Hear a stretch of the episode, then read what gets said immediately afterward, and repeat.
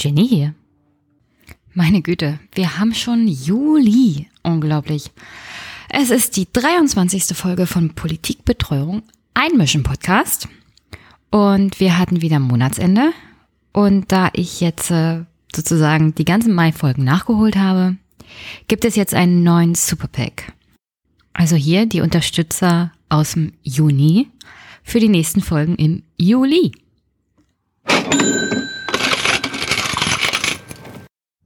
Herzlichen Dank erstmal an Marc, meinen Hörer in den Niederlanden.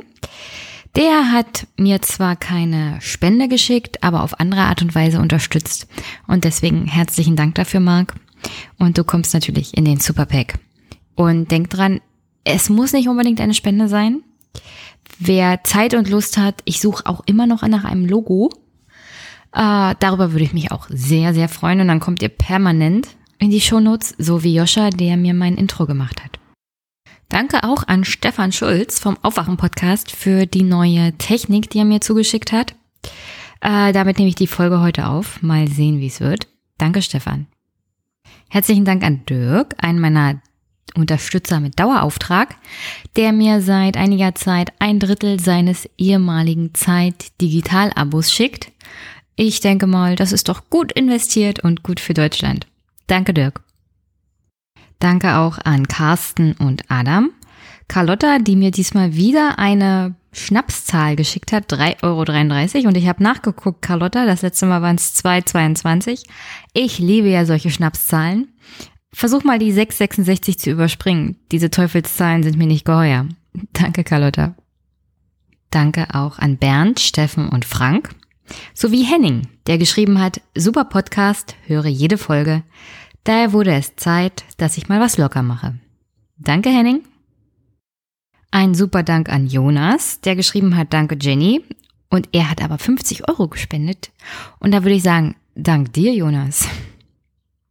Herzlichen Dank auch an meinen Michael. Das ist einer der Unterstützer, der zum Beispiel auch mir geholfen hat bei der Auswahl des Laptops.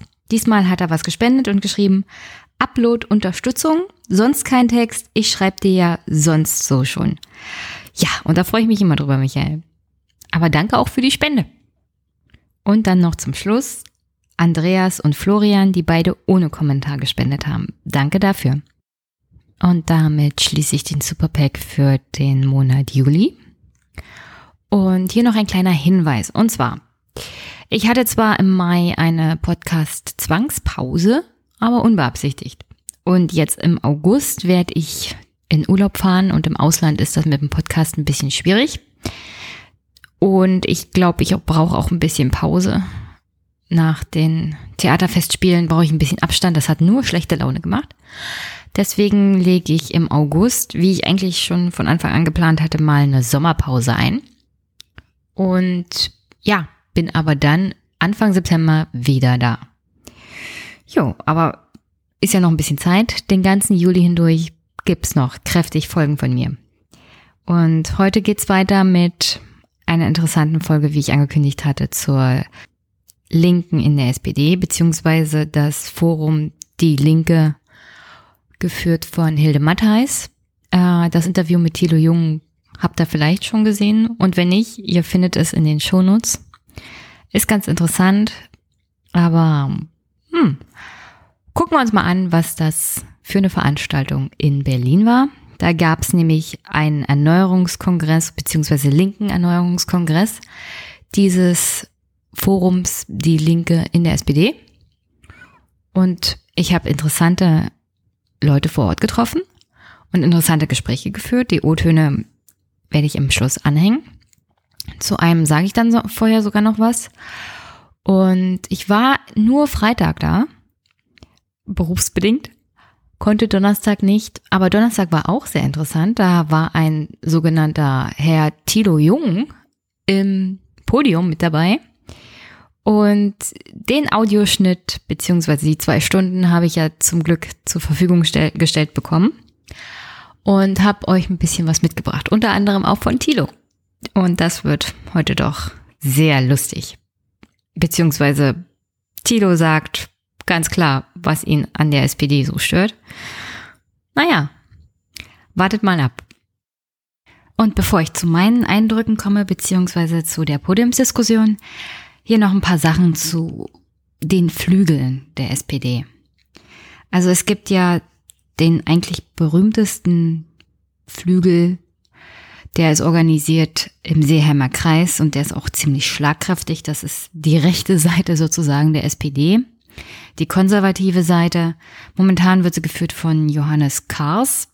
Und wenn man eins den Konservativen generell überall zugutehalten kann, ist, sie wissen, sich zu organisieren. Und zwar in einem, in einer schlagkräftigen Organisation.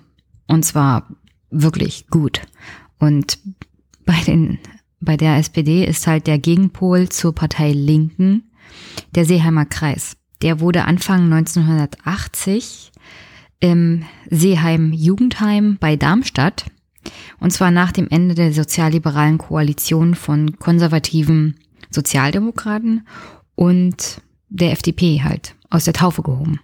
Vermutlich als Gegenbewegung zu den zu dieser Zeit schon sehr stark aktiven 68er Politikern, die die SPD eher so auf eine mehr linke, weniger liberale Schiene gezogen haben, mehr sozialdemokratisch, mehr links. Und das hat den sozialliberalen, eher konservativ orientierten SPD-Mitgliedern vielleicht nicht so sehr gefallen.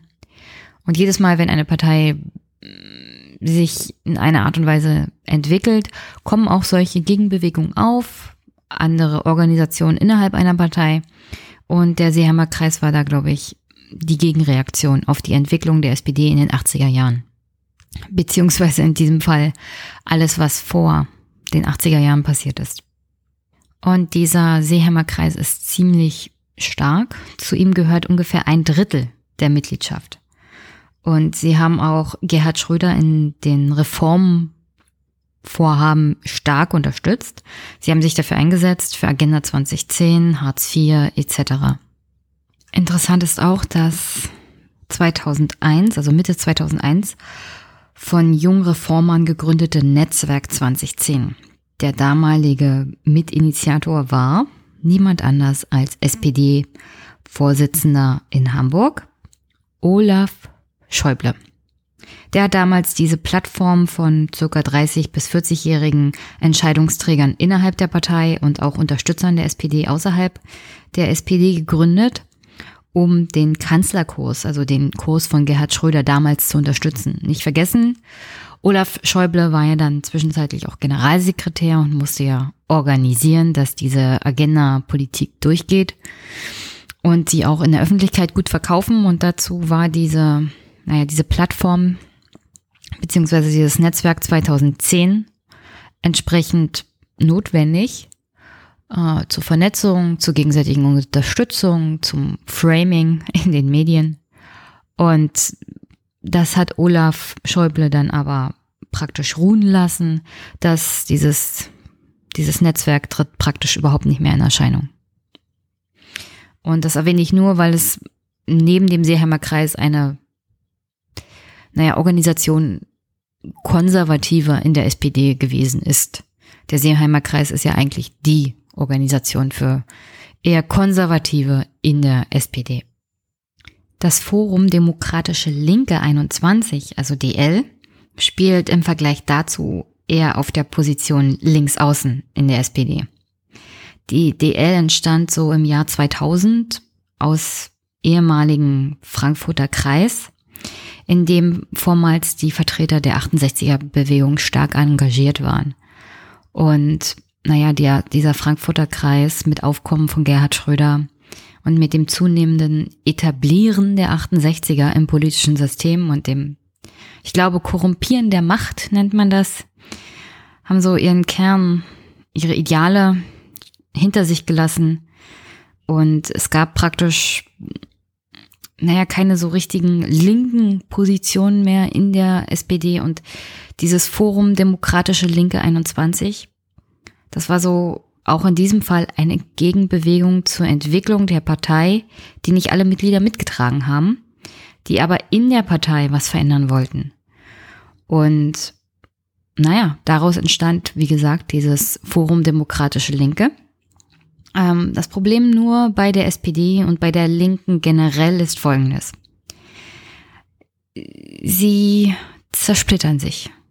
Und zwar oft und viel, weil sie sich untereinander nicht wirklich einigen können. Also wenn sich zwei Chefs in einem Vorstand von irgendeiner linken Bewegung oder, oder Organisation streiten, dann werden daraus immer öfters mal zwei, anstatt sie an einem Strang ziehen. Das machen die Konservativen und Rechten immer ziemlich ganz, ziemlich gut, muss man ihnen lassen. Sie ziehen eher an einem Strang und besiegen erstmal den äußeren politischen Gegner, bevor sie aufeinander losgehen. Und mal so zur Übersicht. Also die DL will zum Beispiel Umverteilung der Gelder von oben nach unten. Zum Beispiel durch die Wiedereinführung der Vermögens- oder Erbschaftssteuer. Sie will vernünftige Mindestlöhne, also in unserem Fall jetzt, äh, das war ja eher vorher noch, bevor Andrea Nahles Arbeitsministerin geworden ist, bevor der Mindestlohn an sich gekommen ist. Jetzt ist die Forderung da, glaube ich, eher so, man müsste eigentlich über einen Mindestlohn von 15 Euro pro Stunde nachdenken. Äh, aber auch da sind sie sich momentan ein bisschen uneinig. Aber dazu später. Ähm, die Reform von Hartz IV, wobei man ja eigentlich auch nachdenken könnte, vielleicht Abschaffung Hartz IV, aber okay. Eine Stärkung der Arbeitnehmerrechte, Umweltschutz. Also dieses Thema ist ja der SPD durch das Aufkommen der Grünen völlig abhanden gekommen und wie bei vielen anderen Themen ist das so eine Sache, die sie nicht genau wissen, wie sie es besetzen sollen äh, weil da ja halt ein Original ist. Und das ist bei Umweltschutz zum Beispiel die Grünen. Und da hadern sie noch ein bisschen. Und da gibt's auch immer noch das Problem mit Kohle. Ähm, zum Beispiel in der Lausitz. Wie soll sich die SPD zum Thema Kohle abschaffen verhalten, wenn in der Lausitz Arbeitsplätze dranhängen? Also ist schon, ist schon kompliziert. Aber die DL will sich halt auch dafür einsetzen, Umweltschutz, vernünftige Arbeitnehmerrechte beziehungsweise dessen Umsetzung. Und also in der Welt, in der wir leben, ist ja auch die Bedeutung von Gewerkschaften stark gesunken. Andrea Nahles zum Beispiel hat ja mitgeholfen, dass kleinere Gewerkschaften marginalisiert werden. Ähm, und das ist halt zunehmend ein Problem. Die Organisation von Arbeitnehmern in einem Unternehmen, in oder auf der Fläche, in mittelständischen Betrieben, weil es ist einfach keine Möglichkeit da, sich zu organisieren. Die Gewerkschaften nehmen immer weiter ab. Und es gab ja die Tarifverhandlungen letztes Jahr noch, beziehungsweise Anfang dieses Jahres. Und da hat man gesehen, also die Forderungen, die von den Chefs der Gewerkschaft eingebracht werden in diese Verhandlungen haben hauptsächlich mit Geld zu tun. Wobei die meisten mittlerweile sagen, also ich hätte schon eine gute Bezahlung, gut und gerne, aber denk doch mal drüber nach, was mit der Arbeitszeit ist. Vielleicht weniger Arbeitszeit und dafür mehr Lebensglück. Und da muss die Gewerkschaft mal sehen, also viele, einige, nicht alle, machen Umfragen bei ihren Mitgliedern und wollen wissen, was wollt ihr eigentlich? Weil die Zeit ist jetzt mal reif, nachzufragen. Weil das alte Konzept der Gewerkschaften aus dem letzten Jahrhundert funktioniert einfach nicht mehr. Mehr Geld reicht heutzutage nicht. Und vor allem in meiner Generation, in der noch jüngeren Generation, die wollen Lebensqualität. Und das heißt weniger Arbeitszeit unter der Woche, aber auch eine vernünftige Bezahlung. Also das Thema Stress und Druck und Statistik. Und das ist überall so, ob in der Verwaltung oder in der freien Wirtschaft. Das wird für die Gewerkschaften in Zukunft das entscheidende Thema sein. Und dazu kommt natürlich noch das Thema Digitalisierung beziehungsweise Datenschutz von Arbeitnehmern. Naja. Aber zurück zu DL. Also die beschäftigen sich wenigstens mit diesen Themen. Wobei man bei der SPD das momentan nicht so genau sieht. Auf dem oberen Level jedenfalls nicht. Aber dazu kommt man bestimmt irgendwann nochmal. Heute geht es ja um die DL. Also wie gesagt, das Forum Demokratische Linke 21, also die L21, ist ein in Berlin an sich sässiger eingetragener Verein. Der wurde im Juni 2000 gegründet und bis 2008 war Andrea Nahles die Vorsitzende dieses Vereins. Und es war ein Nachfolgeverein des Frankfurter Kreises. Einer der Gründe dafür, dass die DL21 notwendig sei, gab damals unter anderem auch Frau Nahles an, war, dass die 68er durch den erfolgreichen Marsch durch die Institutionen und der Frankfurter Kreis in dessen Folge praktisch bedeutungslos geworden waren und jetzt in den 2000er Jahren unter den Einflüssen von Gerhard Schröder zum Beispiel und dieser neoliberalen Politik der Agenda 2010, Einführung Hartz IV und alles, was da folgte, äh, brauchte die SPD, brauchte die Gesellschaft eine neue linke Politik beziehungsweise neue Impulse für eine echte linke Politik. Und das wollte Andrea Nahles mit diesem Forum DL21 damals erreichen. Interessant ist auch, wer Mitte der 2000er Jahre dann Mitglied dieses DL21 wurde. Nicht nur, dass Andrea Nahles ihn praktisch gegründet hatte, sondern man liest dann Namen wie Nils Ann, Hilde Mattheis, Ernst-Dieter Rossmann sowie der damalige Juso-Vorsitzende Björn Böning. Das sind alles bekannte, prominente Vertreter der DRL 21 gewesen. Denn dazu kommen wir ja nochmal später. Frau Nahles ist raus. Ich glaube, Herr Ann ist raus. Herr Böning ist raus. Aber Frau Nahles, Herr Ann, Herr Böning sind weit, weit oben in wichtigen Posten der SPD weiterhin. Ähm, und im Fall von Herrn Böning ist das echt fragwürdig, weil der hatte da so einen kleinen Skandal mit McKinsey in Berlin. So einem Anstrich von Korruption gab es da auch. Und ja, diese Verbindung zur DL21, die Organisation, die man um sich herum hatte und die Vernetzung, das ist wie in fast jeder Partei. Man hilft sich halt gegenseitig, auch bei den Genossen. Und jetzt ist das natürlich kein Problem der Organisation an sich, der DL21, sondern Macht korrumpiert, glaube ich, in diesem Fall. Und Frau Nahles hat die DL21 für ihren parteipolitischen Aufstieg genutzt, in Gegnerschaft zu Herrn Schröder zu gehen, sich in der Öffentlichkeit bekannt zu machen und zu etablieren und es für die Partei auch notwendig zu machen, sie einzubinden.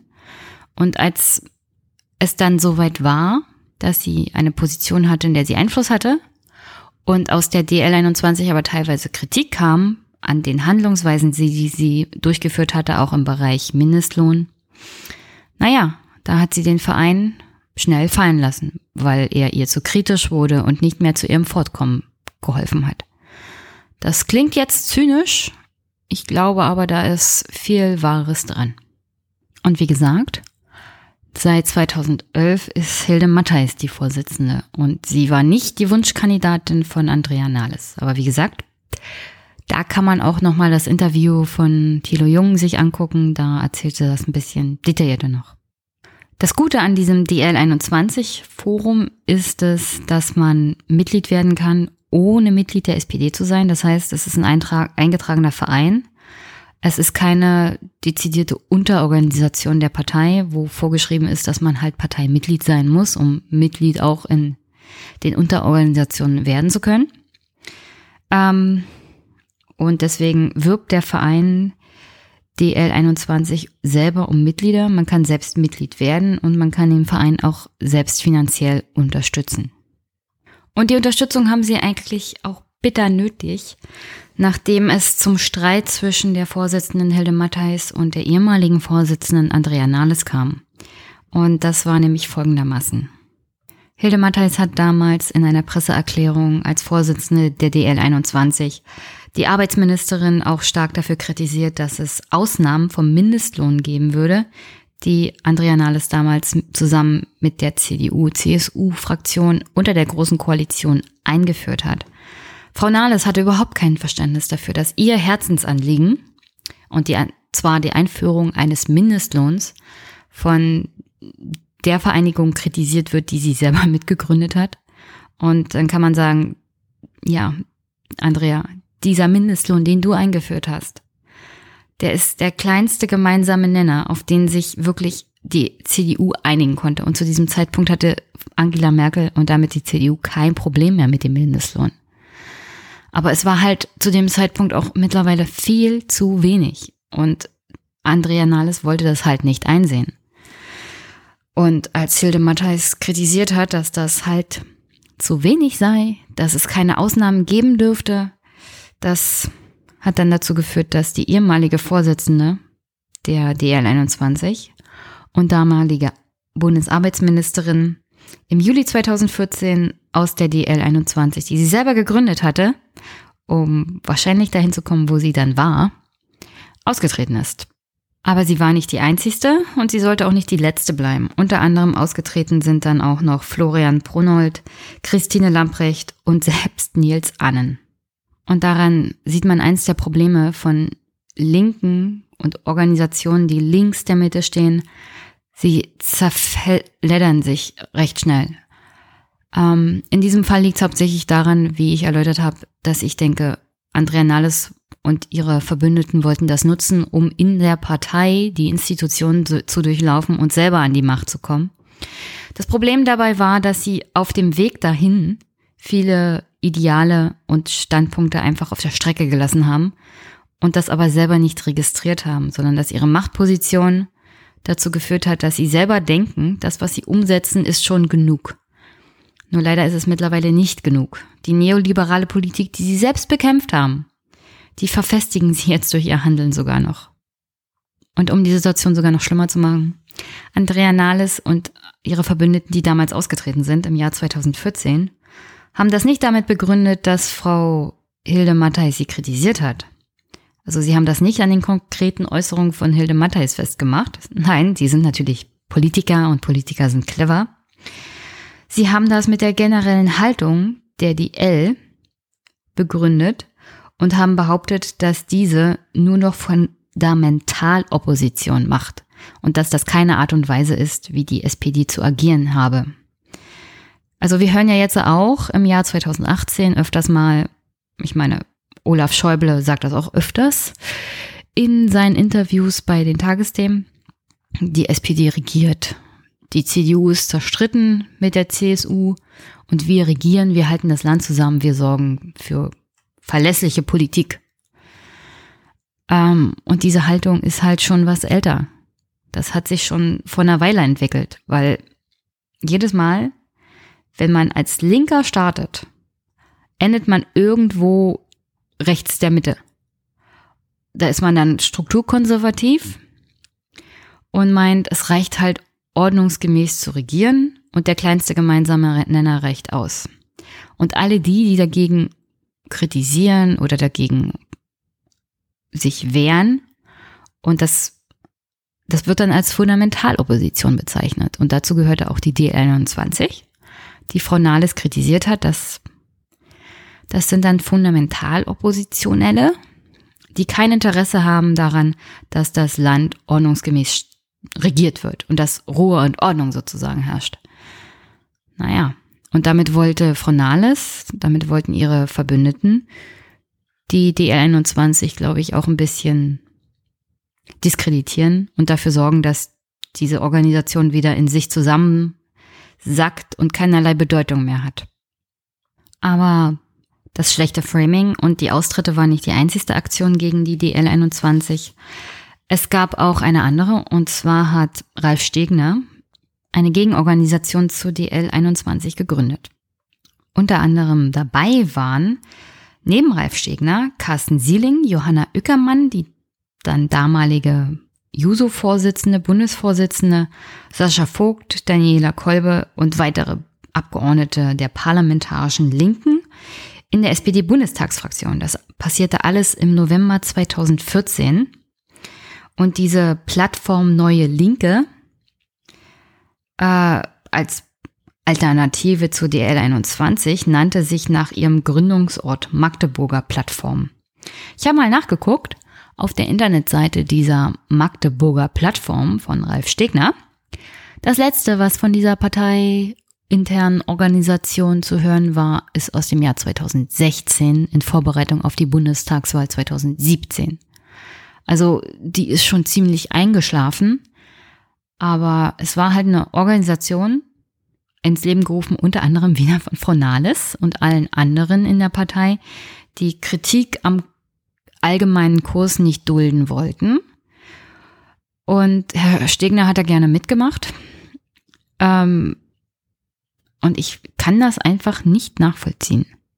Dass anstatt mal diese Kritik aufzunehmen und sich ans Herz legen zu lassen, ein wenig linker, weniger strukturkonservativere Politik zu machen, wird einfach eine Gegenorganisation gegründet zur DL 21 und am Ende hast du keine vernünftige linke Organisation innerhalb der SPD mehr, keine Institution, wo sich die Linken in der SPD wirklich schlagkräftig organisieren können, um zu diesem allgemeinen Seeheimer Kreis eine, eine Gegenbewegung zu bilden, die tatsächlich was, naja, umsetzen kann. Und das ist schon, das ist schon schlimm. Wie auch organisiert das von der Parteiführung unter anderem von Fronales gemacht wurde. Und wie die da alle mitgemacht haben. Das ist schon, das ist schon erschreckend. Und wenn ich mir so Zitate aus der Zeit von Ralf Stegner durchlese, der hat dann gesagt, also er will einen Abschied von, ich zitiere, puristischen Positionen, dass mit ihm keinerlei fundamentalistische Attitüde zu machen sei und er wolle, ich zitiere nochmal, mit der Plattform Neue Linke wollen wir unseren Flügel effizienter organisieren. Ein bis zweimal im Jahr werden wir programmatische Diskussionen führen.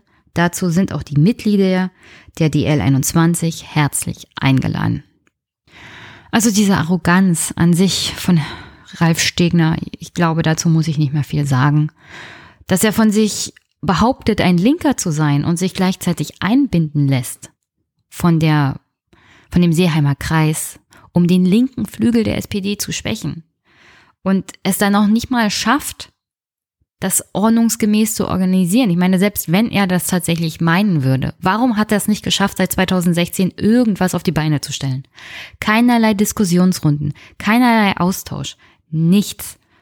Also von dieser, von dieser Magdeburger Plattform findest du wirklich nichts nach 2016.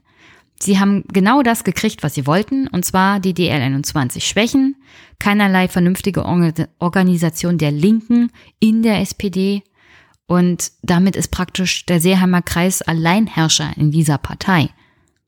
Und es gibt keinerlei Gegenreaktion, also keinerlei Gegenorganisation, die schlagkräftig genug wäre, denn wie gesagt, dem Seeheimer Kreis gehören ein Drittel der Mitgliedschaft an.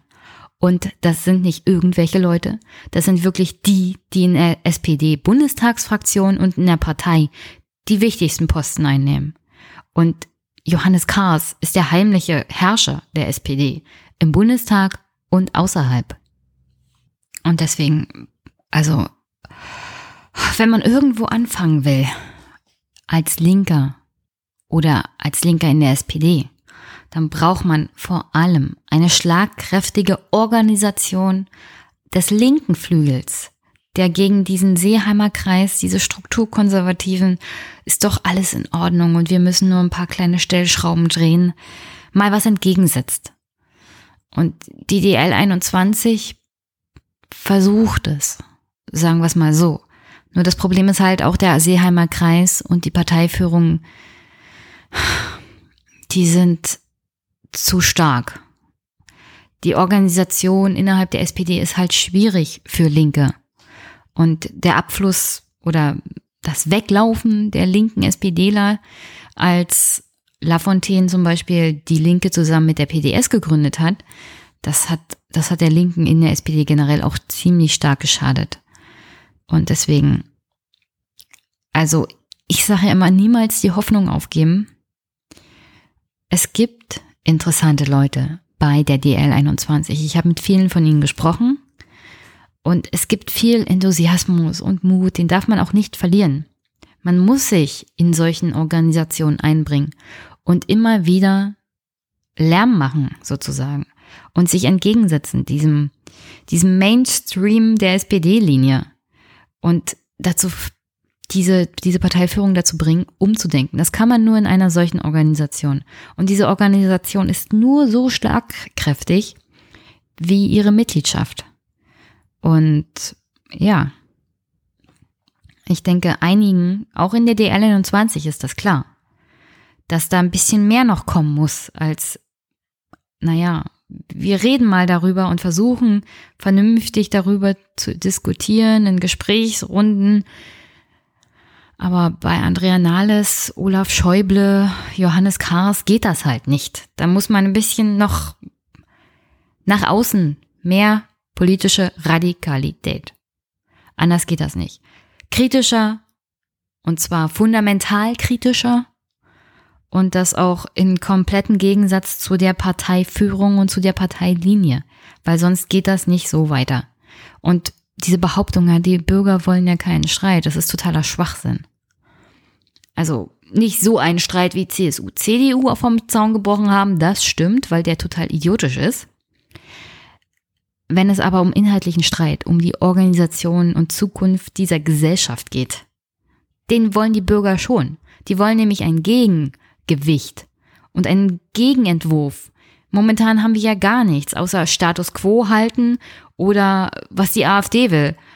Und uh, ich, ich habe extra keine Folge zu dem Bundesparteitag der AfD gemacht. Das ist nämlich, das muss ich mir nicht antun, das kann ich euch auch ersparen. Aber solche Sachen wie Abschaffen der gesetzlichen Rente und jeder ist für sich selbst verantwortlich und private Rente und sowas alles, also das ist ja gruselig. Also das, das ist Sozialstaat, Abschaffung und zwar von heute auf morgen. Also das würde sogar die FDP sich nicht trauen. Und die sind schon ziemlich hart. Also das sind Vorschläge fernab von Gut und Böse. Und da muss man halt auch mal ein sozialdemokratisches Gegengewicht zu auf die Beine stellen. Und das geht halt nur mit Organisationen wie der DL21. Und die muss halt ein bisschen schlagkräftiger werden und ein bisschen organisierter. Organisation ist ein Hauptproblem von solchen Vereinigungen innerhalb von Parteien. Vor allem auf der linken Seite. Aber habe ich ja schon gesagt.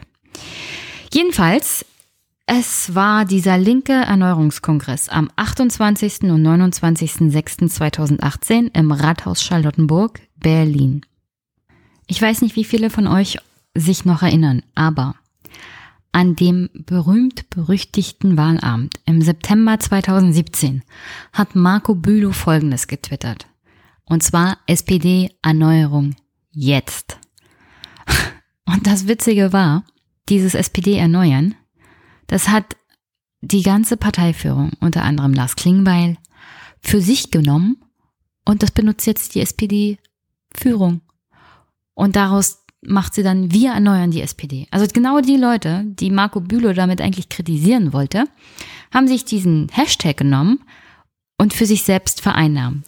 Und das macht gerade Strukturkonservative so stark.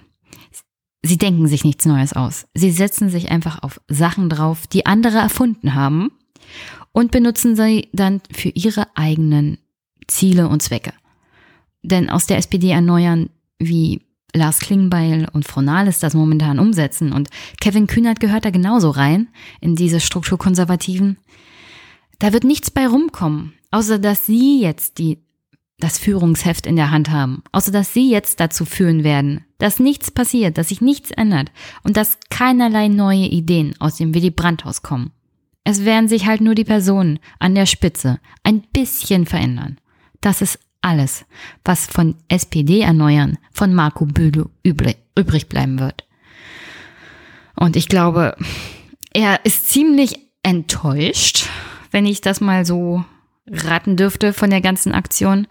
Ich bin mir ziemlich sicher, er ist mehr als enttäuscht, schwer wütend und sauer. Jedenfalls wäre ich das. Und also was sich die SPD-Parteiführung auf Bundesebene da geleistet hat mit diesem Hashtag und dem ganzen Thema SPD erneuern, ist einfach unter aller Würde und hat auch mit Erneuern überhaupt nichts zu tun. Und sie binden ja jemanden wie Marco Bülow auch überhaupt nicht ein. Wollen sie ja auch gar nicht. Sie wollen sich ja halt nicht verändern. Sie wollen sich nicht erneuern. Und schon gar nicht inhaltlich. Und das müssten sie tun, wenn sie jemanden wie Bülow einbinden würden. Aber wie gesagt, unter dieser Idee stand eigentlich dieser Erneuerungskongress der DL21. Und zwar eine echte Erneuerung, inhaltlich, personell. Sich mal auszutauschen, was heißt denn das überhaupt? Für welche Themen wollen wir uns einsetzen? Und auch ein paar Tipps sich zu holen. Und zwar unter anderem war am Donnerstag und Freitag noch ein Herr John Trickett da. Der sitzt seit 1996 für die Labour Party im britischen Unterhaus und er dient als parlamentarischer Privatsekretär vom Premierminister Gordon Brown. Danach wurde er 2011 ins Schattenkabinett von Ed Miliband berufen und seit 2015 sitzt er im Schattenkabinett von Jeremy Corbyn und ist derzeit Shadow Lord President of the Council. Also das entspricht so einer Art Kanzleramtsminister. Äh, das ist, glaube ich, eine Position, die haben sie erst vor kurzem eingeführt und John Trickett ist der Erste, der diese ausführt.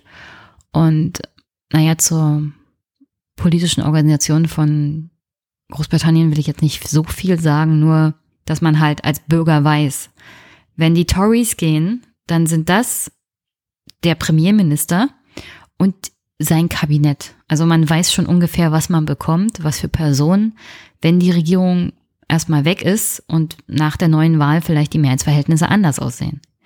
Und das finde ich eigentlich ein ganz gutes Konzept, denn bei der SPD zum Beispiel wusste man das nicht und dann kommen so Leute raus wie Arbeitsminister Hubertus Heil oder Außenminister Heiko Maas.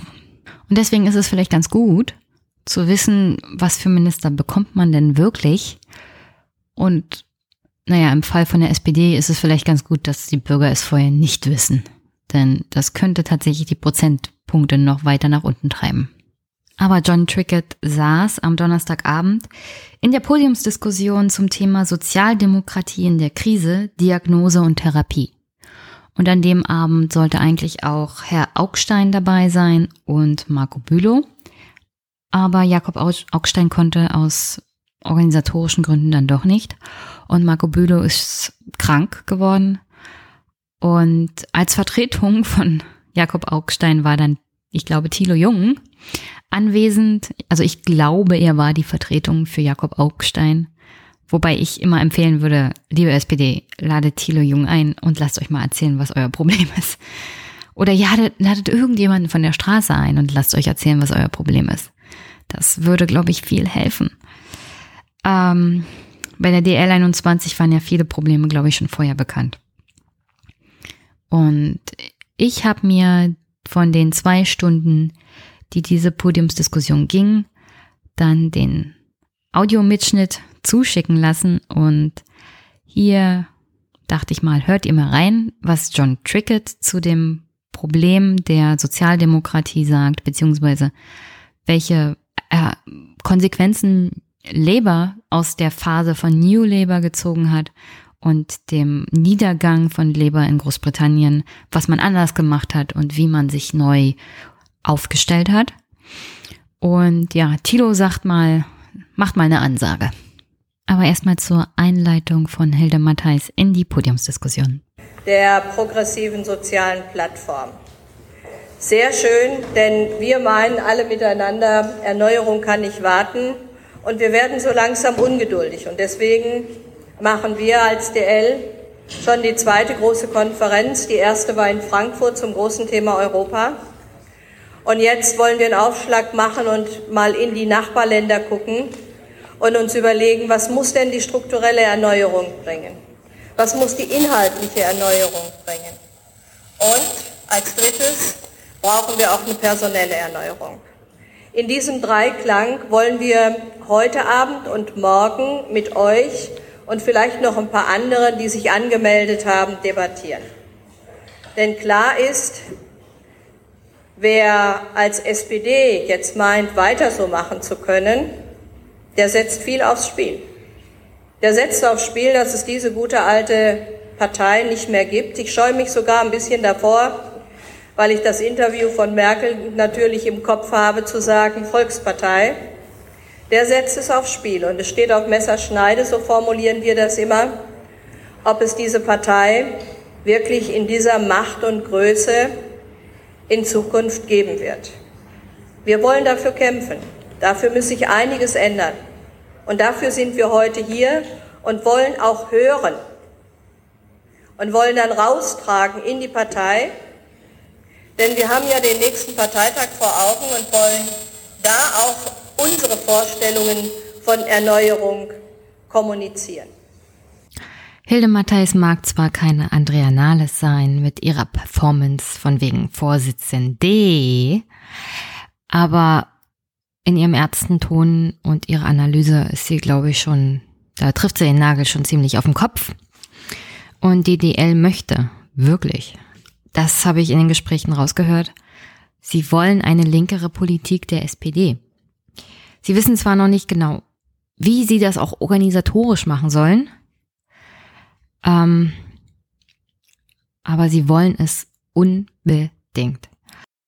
Und wie man das so schafft, dafür haben sie sich John Triggett, wie gesagt, von der Labour Party zu diesem Erneuerungskongress geholt. Und der hat mal berichtet, wie Labour das gemacht hat, beziehungsweise wie Momentum und Jeremy Corbyn Labour zurück auf die Erfolgsspur gebracht haben, und zwar mit eindeutig linker inhaltlicher Politik. Aber als allererstes, ähm, Frau Matthijs hatte vorher darüber geredet, wie innerhalb der SPD-Partei mittlerweile diese übliche Diskussion losgeht. Und zwar, dass die Flügel sich nicht so sehr rauslehnen sollen, dass alle an einem Strang ziehen sollen. Und das geht meistens in die Richtung des linken Flügels, weil der Seeheimer Kreis ja praktisch die Partei und die inhaltliche Struktur dieser Partei mittlerweile stellt. Und die wollen immer, dass der linke Flügel, dass die linke Hälfte der SPD schön brav ruhig ist, vor allem in der Regierung. Und dazu hatte John Trickett Folgendes zu sagen. Now, I was struck by what you just said about a party should not have wings. Uh, we had somebody in Britain who was who told us that the party should not have, have wings, but our answer was very simple. A bird cannot fly without wings. Und da trifft das ganz gut. Die SPD ist viel zu rechtslastig, also flügeltechnisch. Und deswegen fliegt sie nicht mehr. Deswegen kraucht sie auf dem Boden rum. Und genau das hat John Trickett hier kritisiert. Eine Partei ohne Flügel fliegt nicht mehr. Und die SPD hat keinen starken linken Flügel und deswegen muss sie sich irgendwie auf dem Boden eingraben oder was auch immer sie da gerade macht. Aber wie gesagt, John Trickett war an dem Abend eigentlich da, um darüber zu berichten, was in Großbritannien passiert ist. Und genau das sagt er jetzt an. I want to speak a little bit about what happened in Britain. Maybe there's some lessons which you will learn, but it's not for me as a British person to tell the Germans how to conduct their business. So, as most of you know, Labour formed the government under Mr Blair from, uh, from 1997 through until eventually in 2010 we lost power. And the thing is this we were elected with a huge majority in the country, and we promised big change. But we didn't deliver the changes which were needed for our country.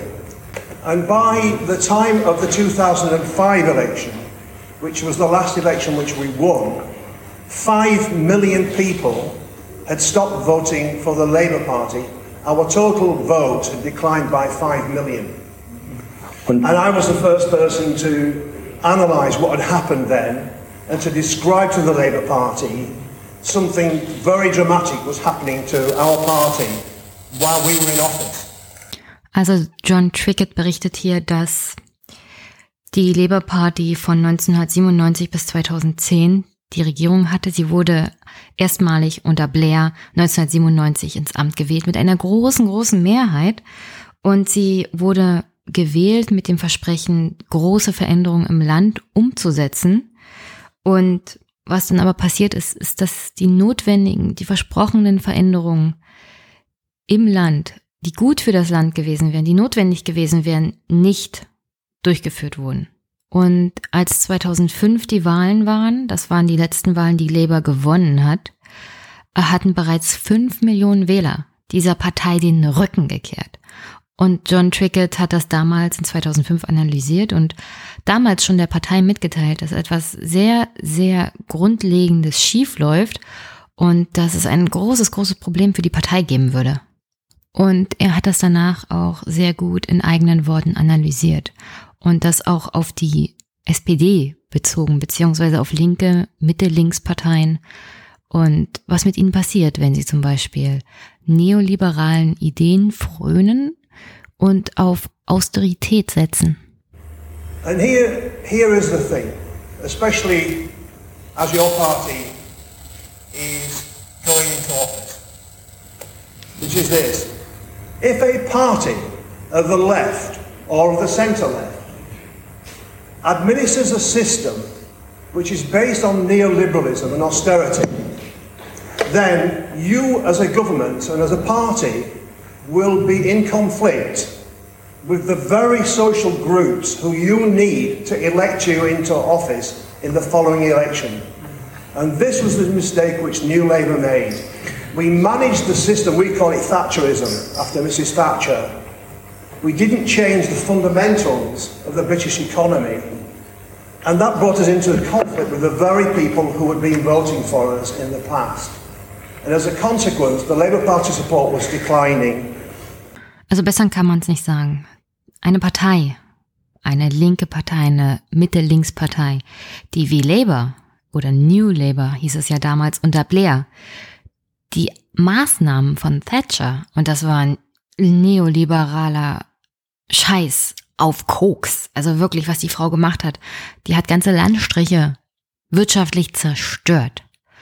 Und dieses System hat New Labour unter Blair verwaltet. Es hat es nicht abgeschafft, es hat es nicht bekämpft, es hat es nicht gemildert, es hat es nur verwaltet. Und das führte dann dazu, und John Trickett hat das gut analysiert, dass genau die Gruppen, die eigentlich Labour-Wähler waren und sein sollten, in Konflikt waren mit der Partei, die sie vertreten sollten. Denn sie hat keine Politik für die Wähler gemacht. Sie hat keine Politik für die sozialen Gruppen gemacht, die sie bis dahin gewählt haben. Und das hat zu dem wirklich Einbrechen der Labour-Partei geführt und dem Wiedererstarken der Tories. Und das ist kein großer Unterschied zu dem, was die SPD seit Schröder in Deutschland macht. Es gibt ja so gut wie kaum noch Mitglieder, die Arbeiter, Arbeitnehmer sind in der SPD. Mal abgesehen davon, dass das politische System in Deutschland es fast unmöglich macht, als Arbeitnehmer heutzutage noch parteipolitisch oder politisch generell aktiv zu sein. Es ist auch die Tatsache, dass diese, diese sozialdemokratische Partei keine Ideen für Arbeitnehmer mehr hat. Sie vertritt sie einfach nicht.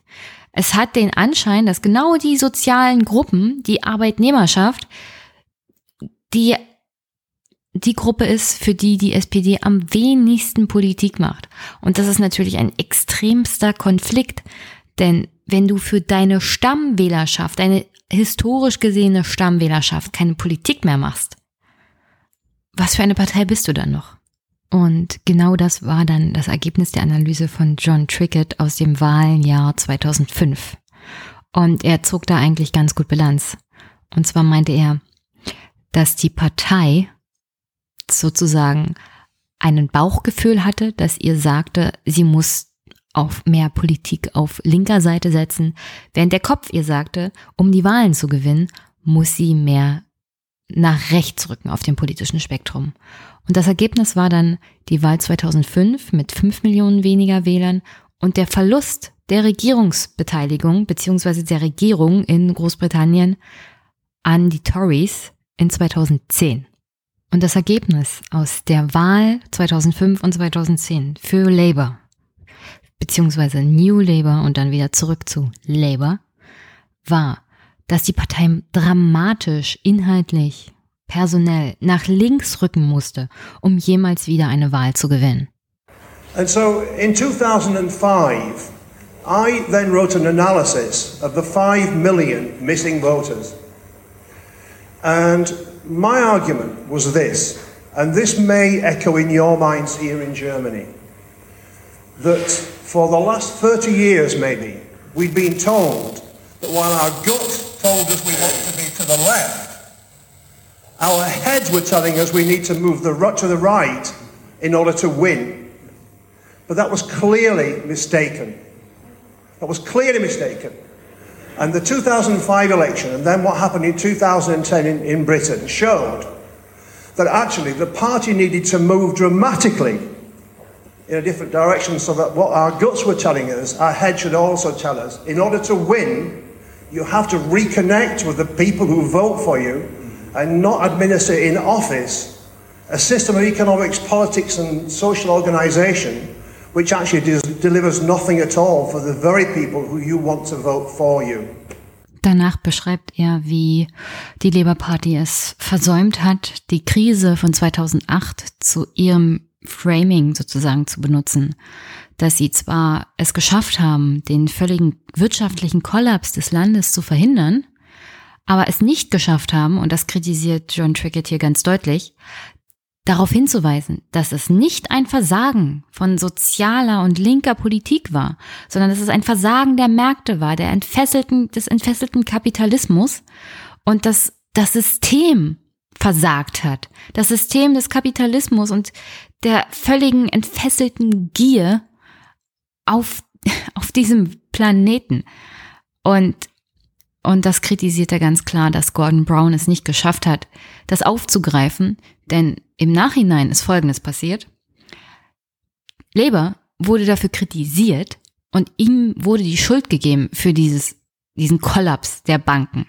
Und zwar hätten Labour zu viel Geld ausgegeben für Bildung, für Schulen, für Infrastruktur, für Arme, im sozialen System. Und das sei der Grund für den Kollaps der Banken gewesen nicht ordnungsgemäßes Geldausgeben der Regierung der Sozialdemokraten in Großbritannien. Und dass es eigentlich ein Systemfehler war. Und dass die Labour-Partei es nicht geschafft hat, das klar zu machen, sieht er als ganz, ganz großen Fehler an im Nachhinein. Denn was die nächsten fünf Jahre folgte, unter anderem unter Ed Miliband, war ein weiteres Absinken in den Wahlergebnissen bzw. Umfragewerten. Labour hat es versäumt, zu brechen mit der alten Politik von New Labour, mit den neoliberalen Konzepten, mit der Kapitalismuskritik hatten sie auch aufgehört. Und die einzigste Wahl, vor der Labour dann am Ende stand, war entweder sie gehen den gleichen Weg wie alle anderen sozialdemokratischen Parteien in Europa unter die 20 Prozent oder sie machen einen klaren Schnitt und brechen endlich mit der Politik der vergangenen Jahrzehnte. Thank you. So uh, the following five years, well, we were led by Ed Miliband, who's a very close personal friend of mine, and I played the role of strategic advisor to the leader of the Labour Party. But we didn't break. We didn't break with the pragmatism within the Labour Party, the fact that we'd adapted to forms of capitalism. And our support began to founder. We lost the following election, and by then it was quite clear that Labour would either follow the social democratic parties in Europe into down into the low 20%, or we had to do something quite remarkable, which was a clean break, a rupture with the past in order to reconnect with the people who felt we'd let them down when we were in office. And I rather think there are some echoes in our experience with what's happening in Germany. Also, was dann in Großbritannien mit Labour passiert ist, müsste ich, glaube ich, der Hörerschaft des Aufwachen-Podcasts kaum noch erzählen. Ähm, es gab einen wirklich großen, großen Leidensdruck auf Labour. Die waren bei 26 Prozent angekommen in den Umfragen vor der letzten Wahl. Äh, Theresa May dachte ja, sie macht da einen Durchmach und kriegt Marsch und kriegt die absolute Mehrheit. Und Labour ist in diesem Wahlkampf also von 26 auf 40 Prozent hochgegangen. Und das liegt an verschiedenen Sachen, unter anderem auch an dem richtigen Parteivorsitzenden, an dem richtigen Parteiprogramm und auch an der Tatsache, dass die Tories mit Theresa May eine wirklich schlechte Vorsitzende haben und sie auch wirklich kein richtiges Programm hatten. Es ging nur darum, Theresa May eine absolute Mehrheit zu besorgen und das reichte den Leuten einfach nicht mehr.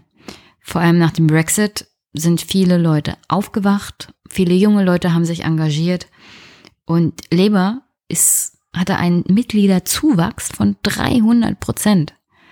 Und das ist halt eine Partei, die, da gab es viel Leidensdruck, da gab es viele junge Menschen, die gesagt haben, also ich bin eigentlich nie wählen gegangen, ich habe mich nicht eingebracht, aber so will ich nicht, dass das Land weitergeht. So geht das nicht. Und das, das hat am Ende den Ausschlag gegeben.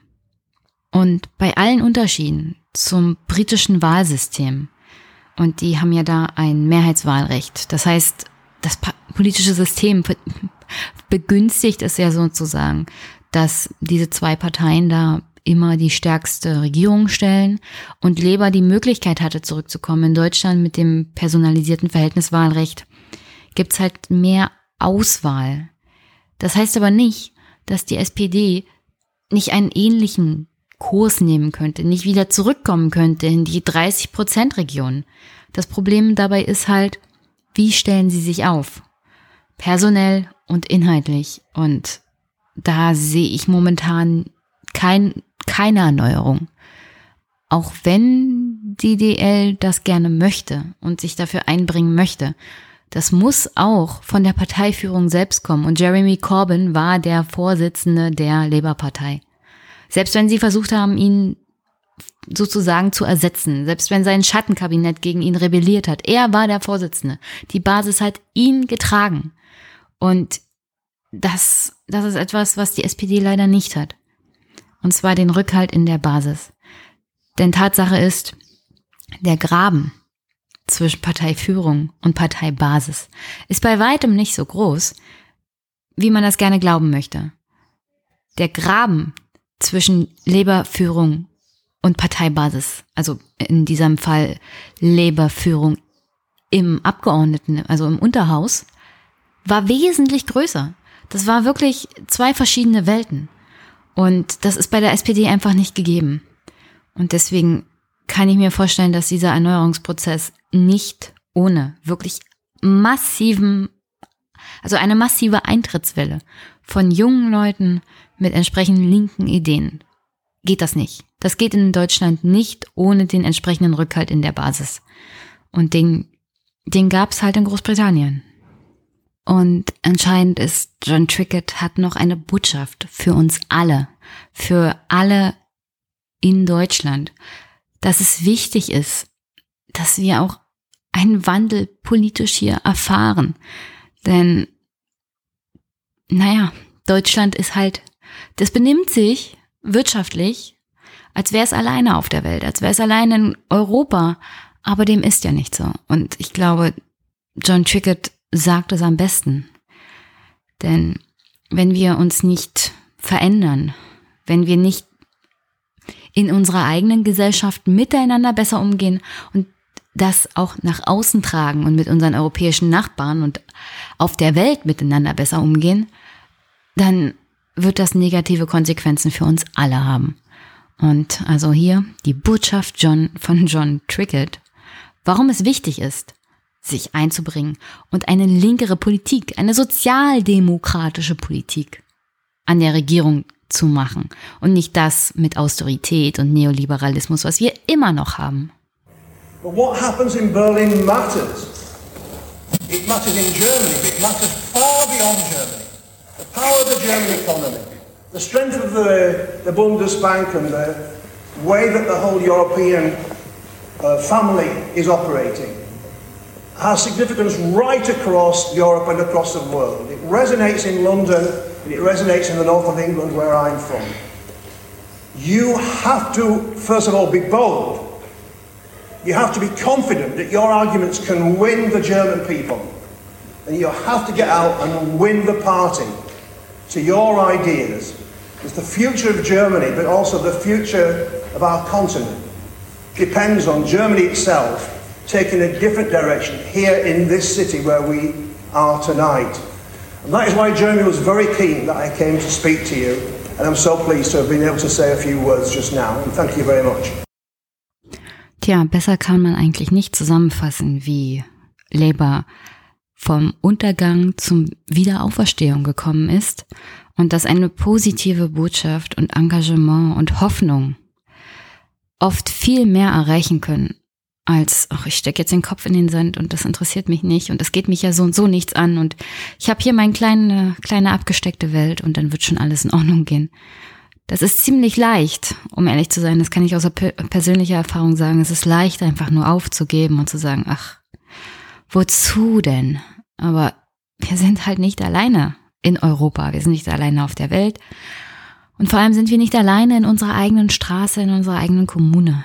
Und wenn wir wollen, dass was besser wird, müssen wir selber dafür sorgen.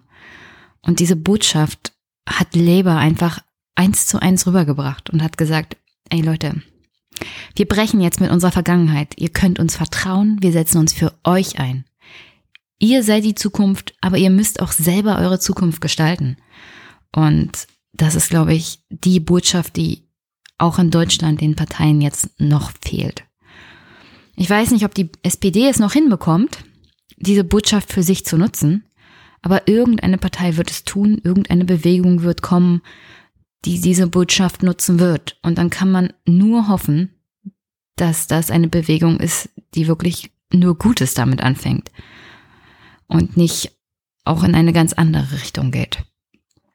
Aber wir hatten jetzt einen, eine Erfahrung, einen Erfahrungsbericht von Labour und ich hatte euch versprochen, Thilo Jung war an dem Abend da.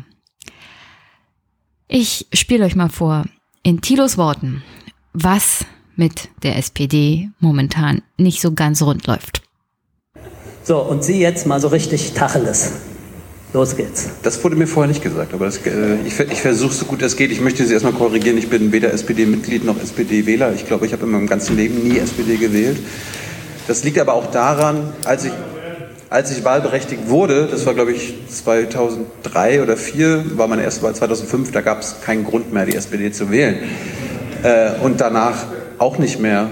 Und ich, ich, ich, würde, ich, ich würde es mir gerne wünschen. Aber aktuell läuft die SPD ja noch darauf hinaus, irgendwann mit der, mit der CDU bzw. mit der Union zu fusionieren. Ich habe jetzt aber rausgehört, dass man das verhindern möchte. Und äh, das ist erstmal, ist erstmal ein gutes Zeichen. Das ist erstmal ein gutes Zeichen. Und ein Punkt, den ich äh, zum Anfang aufgreifen möchte, die SPD muss sich klar sein, warum die Rechten überall Aufwind haben, warum sie erstarkt sind.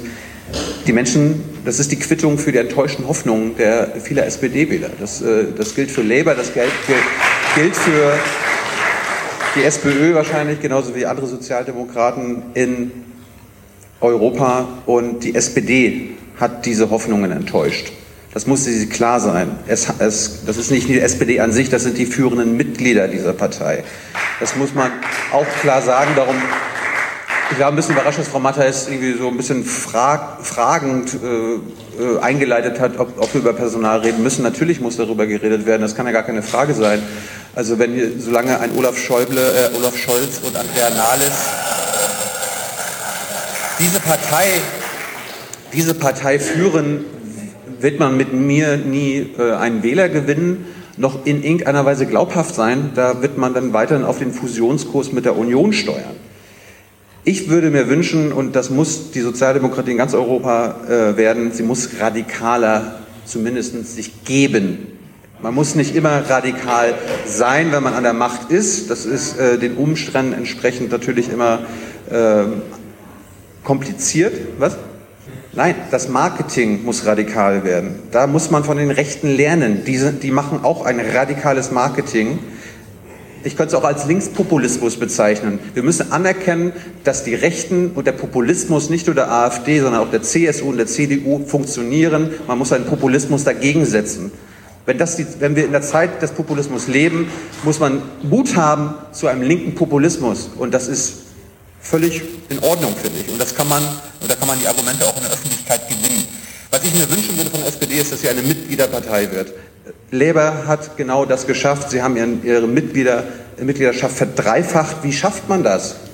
Indem man Angebote an die Mitglieder äh, also an, Angebote macht, an Entscheidungen mitzuwirken. Und das bedeutet nicht nur, den Parteivorsitzenden zu wählen, weil das bringt nichts, wenn der Parteirat trotzdem von den anderen äh, Piefkes aus, der, äh, aus den Eliten gewählt wird. Da hat, hätte, also Beispiel äh, an, äh, Frau Lange, äh, hätte beim Parteitag angenommen, sie hätte gegen Frau Nahles gewonnen, sie hätte trotzdem äh, kaum Chancen gehabt, irgendwas zu bewirken. Das heißt, nicht nur Direktwahl des, des Parteivorsitzenden, sondern auch der Delegierten, meinetwegen des Parteirats. Unter anderem auch, auch das Wahlprogramm oder das, das Grundsatzprogramm sollte per Mitgliederentscheid gewählt werden. Die Leute müssen Grund haben und stolz darauf sein, Mitglied zu sein und nicht einfach nur, ja, ich bin Mitglied, aber ich habe sonst auch nichts zu sagen. Gleichzeitig, gleichzeitig, das macht mir ein bisschen Sorgen bei Labour, beziehungsweise vielleicht ist es auch nur der deutsche Eindruck, wir dürfen, es darf nicht zu einem Personenkult kommen. Die SPD kann jetzt nicht nach einem linken Führer, eine linke äh, Führungsfigur suchen und dann ihn, äh, ihn, oder sie ins Schaufenster stellen und hoffen, dass die Leute dann äh, danach wählen, was ist, wenn er weg ist oder die Person weg ist. Äh, also weg von diesem autoritären Stil. Warum muss es, also ich bin da auch ganz grundsätzlich, warum muss es überhaupt einen Parteivorsitzenden geben oder eine Parteivorsitzende? Warum kann man das nicht auf mehreren Schultern verteilen? Gleichzeitig braucht es aber auch glaubhafte Personen, an der Spitze einer Partei und an einer, äh, in den Parlamenten. Glaubhaft bedeutet halt Menschen äh, wie aktuell in der Regierung, die könnten da nicht teil. Die könnten zwar noch Mitglied der SPD sein, aber die können nicht Teil dieser neuen SPD sein. Andrea Nahles ist nicht glaubwürdig. Olaf Scholz ist nicht glaubwürdig, wie die allermeisten anderen führenden Personen äh, und Teile der Bundesregierung. Man kann nicht nur Neoliberalismus und Kapitalismus seit dem Ende der Wahl im September immer wieder in den Mund nehmen, man muss auch aufzeigen, was das bedeutet. Man muss aufzeigen, wie man selbst den Neoliberalismus gefördert hat und man muss aufzeigen, was man dagegen machen will und warum das nicht eine neoliberale Antwort ist. Einfach nur von Neoliberalismus zu sprechen, das bringt keinem etwas und das versteht dann auch irgendwie der gemeine Wähler nicht. Man sollte die Gier die gesellschaftliche Gier in den Mittelpunkt stellen und sagen, dagegen müssen wir kämpfen. Wer ist gierig? Wer muss abgeben? Man muss von Hartz IV weg, man muss von der Agenda 2010 weg, man muss aufhören, den Freihandel zu frönen, man muss aufhören zu sagen, Freihandel ist was Tolles. Nein, es ist nicht was Tolles. Es ist vielleicht ein Ein es kann in Einzelfällen toll sein, aber Freihandel ist keine sozialdemokratische also kann kein, kein Teil einer sozialdemokratischen Ideologie, wie du es gerade gesagt hast, sein. Man muss Mut haben, man muss selbstbewusst sein, das, das stimme ich euch beiden zu, und man muss Gegenwind aushalten. Ihr müsst, wenn ihr es schafft, ein, zu einer neuen Partei zu werden, dann müsst ihr damit rechnen, dass es nicht nur quasi politischen Gegenwind gibt, sondern auch ganz besonders medialen Gegenwind. Äh, die Medien haben wir, wir, wissen alle, wie die Medien funktionieren. Das ist, die sind auch kapitalistisch angehaucht. Äh, da, da, kommen die Arbeitgeber auch immer gerne öfter zu Wort und haben einen anderen Einfluss auf die äh, kommerziellen Medien, als ihr es gerne glaubt. Die öffentlich-rechtlichen sind Partei, äh, parteipolitisch auch natürlich äh, gefärbt. Ihr müsst mit Gegenwind nicht nur rechnen, sondern aushalten und sagen, scheiß drauf, wenn unsere Argumente besser sind, das kommt trotzdem bei den Leuten an. Und das beste Beispiel ist Jeremy Corbyn. Guckt euch den letzten Wahlkampf an, wie der von fast 95 Prozent der Medienlandschaft totgemacht wurde oder versucht wurde, äh, äh, tot, totgemacht zu werden. Es hat aber nicht geklappt. Die Leute haben es nicht abgenommen. Man muss, und die SPD, das muss sie ganz schnell äh, schaffen, Antworten auf das Ende der massenhaften Erwerbstätigkeit finden. Das Ende der Erwerbsarbeit steht bevor. Ein, man muss aufhören, von Vollbeschäftigung zu reden. Die Digitalisierung wird dazu führen, dass wir nicht mehr jeder 40 Stunden in der Woche arbeiten müssen. Entweder müsst ihr darüber nachdenken, dass ihr eine äh, generell 20 Stunden Woche anstrebt für jeden, damit jeder irgendwie nochmal was zu arbeiten hat, oder ihr verabschiedet euch einfach generell davon, dass es überhaupt noch Vollbeschäftigung geben kann. Seid stolz darauf, dass wir durch den digitalen Wandel nicht mehr 40 Stunden in der Woche arbeiten müssen, dass nicht immer jeder arbeiten muss, muss dass wir vielleicht sogar früher in Rente gehen können. Seid offen. Und genau, seid offen und nehmt diese Ängste an, die die Leute äh, äußern über den Wandel der Arbeit äußert diese Ängste und versucht mit den Leuten Antworten zu finden, wenn ihr sie selbst noch nicht habt. Seid offen für das bedingungslose Grundeinkommen. Ich fordere jetzt nicht, dass ihr das sofort ins, äh, als, als oberste Maxime annimmt, aber es gibt linke Themen in der Gesellschaft, die jetzt schon da sind und ein großes Thema ist das Grundeinkommen. Nehmt es auf und traut euch darüber äh, zu reden. Es gibt ja verschiedene Formen des Grundeinkommens. Hört auf, hört auf, den alten Sozialstaat des 20. Jahrhunderts verteidigen. Der ist im 21. Jahrhundert nicht mehr zukunftsfähig. Was ich immer wieder im Wahlkampf und in, äh, in, den Talkshows höre, wir müssen das bewahren, was jetzt hier noch so ist. Wir müssen das ein bisschen besser machen. Ihr müsst den umbauen. Und das ist eure Aufgabe, äh, da Lösungen zu finden. Und ganz zum Schluss, erstens, wünsche ich mir gerade von der Sozialdemokratie, äh, ich denke da an Willy Brandt und die neue Ostpolitik, ich will eine neue Europapolitik, eine neue Weltpolitik auch von der SPD und den Sozialdemokraten in Europa haben. Ich will eine Vision für ein anderes Europa. Ich will nicht nur platte Plattitüden hören, wie toll die EU an sich ist, äh, wie toll Europa ist und äh, dass eine Europafahne am Willy Brandt-Haus weht. Diese EU ist nicht das, was ich mir unter, einer, unter Europa vorstelle. Und man muss die Bauchschmerzen äußern und man muss die Bauchschmerzen auch äh, in Maßnahmen umwandeln und Ideen entwickeln, wie die EU weniger neoliberal wird. Das ist ganz entscheidend. Und dann geht es natürlich noch äh, darum, wir müssen weg von dieser transatlantischen Achse. Diese transatlantische Achse ist ein, ein, ein Hirngespinst der Konservativen. Habt Mut dazu zu sagen, Europa eine, schafft eine Äquidistanz zu den Russen und zu den Amerikanern. Das ist wichtig für die Eigenständigkeit Europas. Und zum Schluss möchte ich noch mal darauf hinweisen, dass die SPD eine konsequente Friedenspolitik äh, anstreben sollte.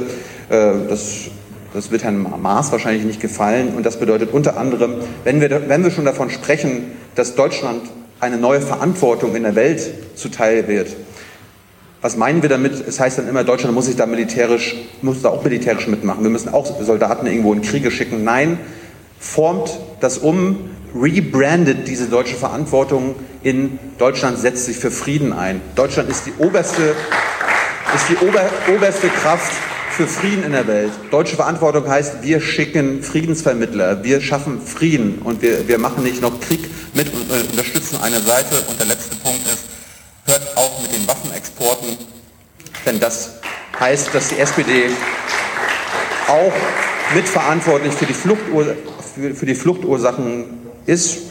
Und äh, wenn man es wenn radikal, ich habe ja gesagt, äh, werdet radikal, sagt doch einfach gleich, Rüstungsproduktion in Deutschland muss an sich verboten werden. Dann können wir auch nichts mehr exportieren.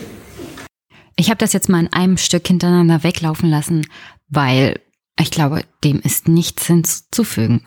Im Großen und Ganzen, ja, das ist eigentlich der Weg einer echten linken sozialdemokratischen Politik in Deutschland. Und deswegen pff, einfach hintereinander weg, Tilo zu hören. Denn die Zeichen der Zeit für die SPD sind wirklich grausam. Ich meine, an dem Abend wurde über Zahlen gesprochen. Und eine der Zahlen ist, dass nur noch ein Drittel der wahlberechtigten Bevölkerung im Bereich Soziales der SPD was zutrauen. Diese Partei hat ihre Seele verkauft und keiner glaubt ihr mehr in der Sache, also Soziales, ihre Kernkompetenz. Traut ihr keiner mehr was zu. Nur noch ein Drittel der Bevölkerung.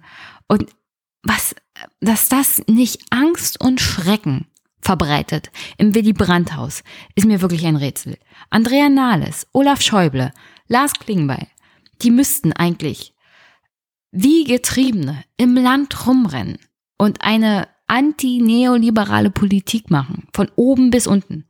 Was sie aber tun, ist Augenmerk darauf zu legen, wie schön sie regieren. Während sich CSU und CDU ja so sehr streiten, macht die SPD verlässliche Regierungsarbeit und arbeitet systematisch den Koalitionsvertrag ab dass sie immer noch nicht kapiert haben, dass das überhaupt keine Auswirkungen haben wird. Also, ich verstehe das wirklich nicht mehr.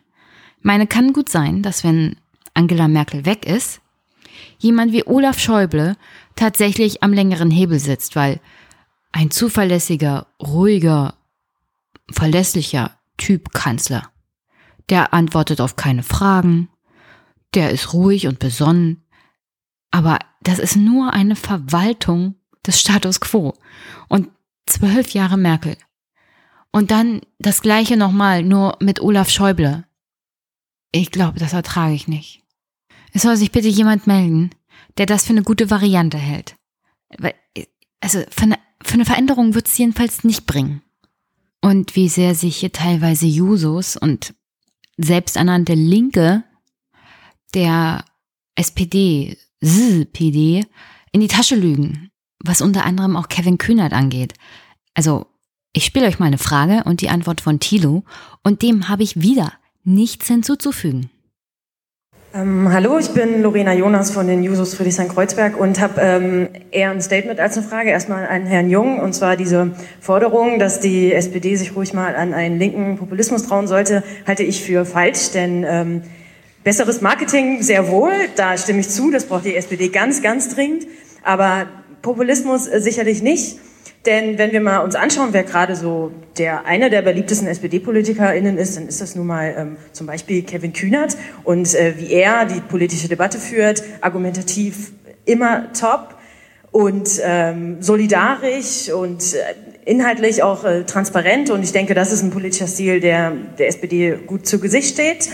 Und äh, er hat es auch geschafft, Generationen zu vereinen. Also ich weiß, Sie gucken jetzt kritisch, aber also doch, ich denke, dass das äh, der politische Stil ist einer, für eine Partei, die Demokratie, demokratische Prozesse großschreibt. Und das wäre zum Beispiel das Gegenmodell, inhaltlich und transparent äh, in die Öffentlichkeit zu gehen, uns aber laut an die Öffentlichkeit zu gehen. Ja.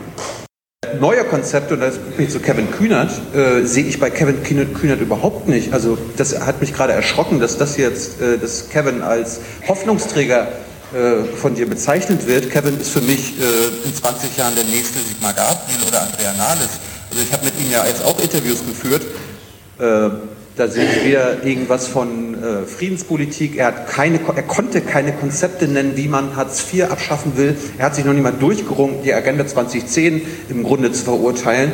Also ich weiß überhaupt nicht, wo, wo, worauf du hinaus willst. Das tut, das tut mir echt leid. Also wer, wer jetzt äh, in Hoffnung in Kevin Kühnert setzt, da, äh, dann, können wir, können, können wir diese ganze Diskussion eigentlich abbrechen. Also äh, und nur, mal, und nur, mal zur, nur mal zur Erinnerung, Kevin hat Andrea Nahles, er als GroKo-Gegner hat er die GroKo-Frau zur äh, Vorsitzenden gewählt und er war auch, glaube ich, derjenige, der zum Beispiel die ganze ähm, also dass man sich zusammenschließt. Wir hatten ja hier gerade von Connections und so weiter. Wo war denn Kevin? Wo waren denn die Jusos und haben sich mit den DR21-Leuten, mit Marco Bülow und so weiter, warum haben die sich nicht zusammengeschlossen? Haben die es wirklich ernst gemeint mit der Anti-GroKo-Kampagne oder war das jetzt einfach auch wieder ein Karrieremove von Kevin? Und ganz genauso habe ich das an dem Abend in Berlin gesehen als ich das Thema No GroKo für den Podcast hier abgedeckt habe. Da habe ich einen Karrierepolitiker gesehen. Da habe ich die nächste Andrea Nahles gesehen. Da habe ich den Sigmar Gabriel gesehen. Und zwar vorne auf dem Podium in Form von Kevin Kühnert. Das war, das ist nichts wirklich Ehrliches. Das ist ein Strukturkonservativer, der wieder nur im Klein-Klein versuchen will, die Karriereleiter hochzuklettern. Und dafür wird er Inhalte auf über Bord werfen, dafür wird er Überzeugungen über Bord werfen. Und am Ende wird er wie Andrea Nahles dastehen und sagen, wieso denn? Hier steht doch Mindestlohn drauf. Die paar Ausnahmen. Nein, das müssen wir halt so hinnehmen. Und das wird eine Partei sein, wie die Sozialdemokraten in Italien, die einfach alles mitmachen werden, was die Christsozialen, was die Christdemokraten von ihnen wollen. Hauptsache, sie sind an der Regierung und können ein paar Kleinigkeiten einen kleinen Haken dran setzen. Davon profitieren wird keiner und schon gar nicht die Wählerschaft oder die 33 Prozent der Bevölkerung in Deutschland zum Beispiel, die von Armut bedroht sind oder zur Tafel gehen müssen, um noch einigermaßen ihre, ihr Essen finanzieren zu können oder, oder die zurückgelassenen Kinder in unserem eigenen Land, in einem der reichsten Länder dieser Welt. 20 Prozent Kinderarmut und steigende Altersarmut. Also, und da will man Hoffnung auf Kevin Kühnert setzen. Das kann man vergessen. Kevin hat keine neuen Ideen. Kevin will das gleiche Konzept wie immer. Nur halt mit Kevin. Und ein bisschen schöner verpackt. Aber nur weil die Verpackung hübsch ist, heißt das nicht, dass der Inhalt toll ist. Und der ist bei Kevin praktisch nicht vorhanden. Und ich habe die Schnauze voll, auf solche Politiker reinzufallen, die mir eine schöne Verpackung verkaufen wollen, wo nichts außer heiße Luft drin ist. Das hatte ich seit Schröder von der SPD. So viel dazu. Also eigentlich kann man da nichts mehr zu sagen, außer das, was Thilo gesagt hat. Wer sich auf Kevin verlässt, der ist wirklich verlassen. So viel zu der Podiumsdiskussion am Donnerstag, den 28.06. Und da gab es in den zwei Stunden natürlich noch viele andere interessante Äußerungen zum Thema SPD, ihre Probleme und Erneuerung. Aber ich finde, John Trickett und Thilo Jung haben so schon das wirklich Wichtigste und Interessanteste gesagt. Und ja, ich war dann am Freitag da. Und am Freitag gab es einen Workshop zum Thema Parteireform. Wie stellen wir die SPD im 21. Jahrhundert auf? Einen weiteren Workshop zum Thema Partei der Arbeit immer noch. Oder was ist sozialdemokratische Wirtschaftspolitik? Und neue soziale Sicherheit und erneuertes Europa und friedliche Welt. Äh, leider habe ich immer bloß ein bisschen reingehört in die Workshops, denn ich habe nebenbei einzelne Gespräche geführt mit Teilnehmern vor Ort und kann euch so deswegen nicht so viel zu den Workshops sagen. Und ich denke mal, dabei belasse ich es jetzt einfach mal weil ich wirklich die Work Workshops überhaupt nicht mitbekommen habe. Für mich war wichtig, mit den Leuten vor Ort zu sprechen, mit einzelnen Mitgliedern der DL und Gästen da mal, also mal abzuklopfen, warum sind sie da, was machen sie, was interessiert sie politisch. Und also ich kritisiere oft und viel rum. Äh, auch an der DL gibt es einiges zu kritisieren, was ihre Organisation angeht und nachher sage ich noch was zu Hilde Mattheis, äh, beziehungsweise zu einem Abstimmungsergebnis im Bundestag. Und ich muss aber sagen, die organisatorischen Probleme könnten eigentlich geregelt werden. Es fehlt halt an der Masse, die eine solche Organisation braucht, um schlagkräftig innerhalb auch der SPD zu sein oder generell innerhalb einer Partei die einzelnen Leute vor Ort, die ich da so getroffen habe, mit denen ich gesprochen habe, die sind motiviert und die wollen die SPD verändern und die wollen die DL 21 dazu nutzen, die SPD zu verändern und auch eine andere Politik in Deutschland auf die Wege zu bringen. Ja, auch in der DL 21 gibt es, wie vorhin gehört, solche Leute wie die Frau, die der Meinung ist, Kevin Kühnert ist eine Erneuerung. Ich würde sagen, nee, aber okay. Äh, also solche Leute gibt's halt auch. Und es gibt auch diese, diese kleinen, kleinen Bindestrich-Debatten innerhalb der DL und innerhalb der Linken oftmals. Also man verliert sich im Klein-Klein. Und man muss jetzt aber mal die großen Fragen stellen, die großen gesellschaftlichen Zukunftsprobleme lösen.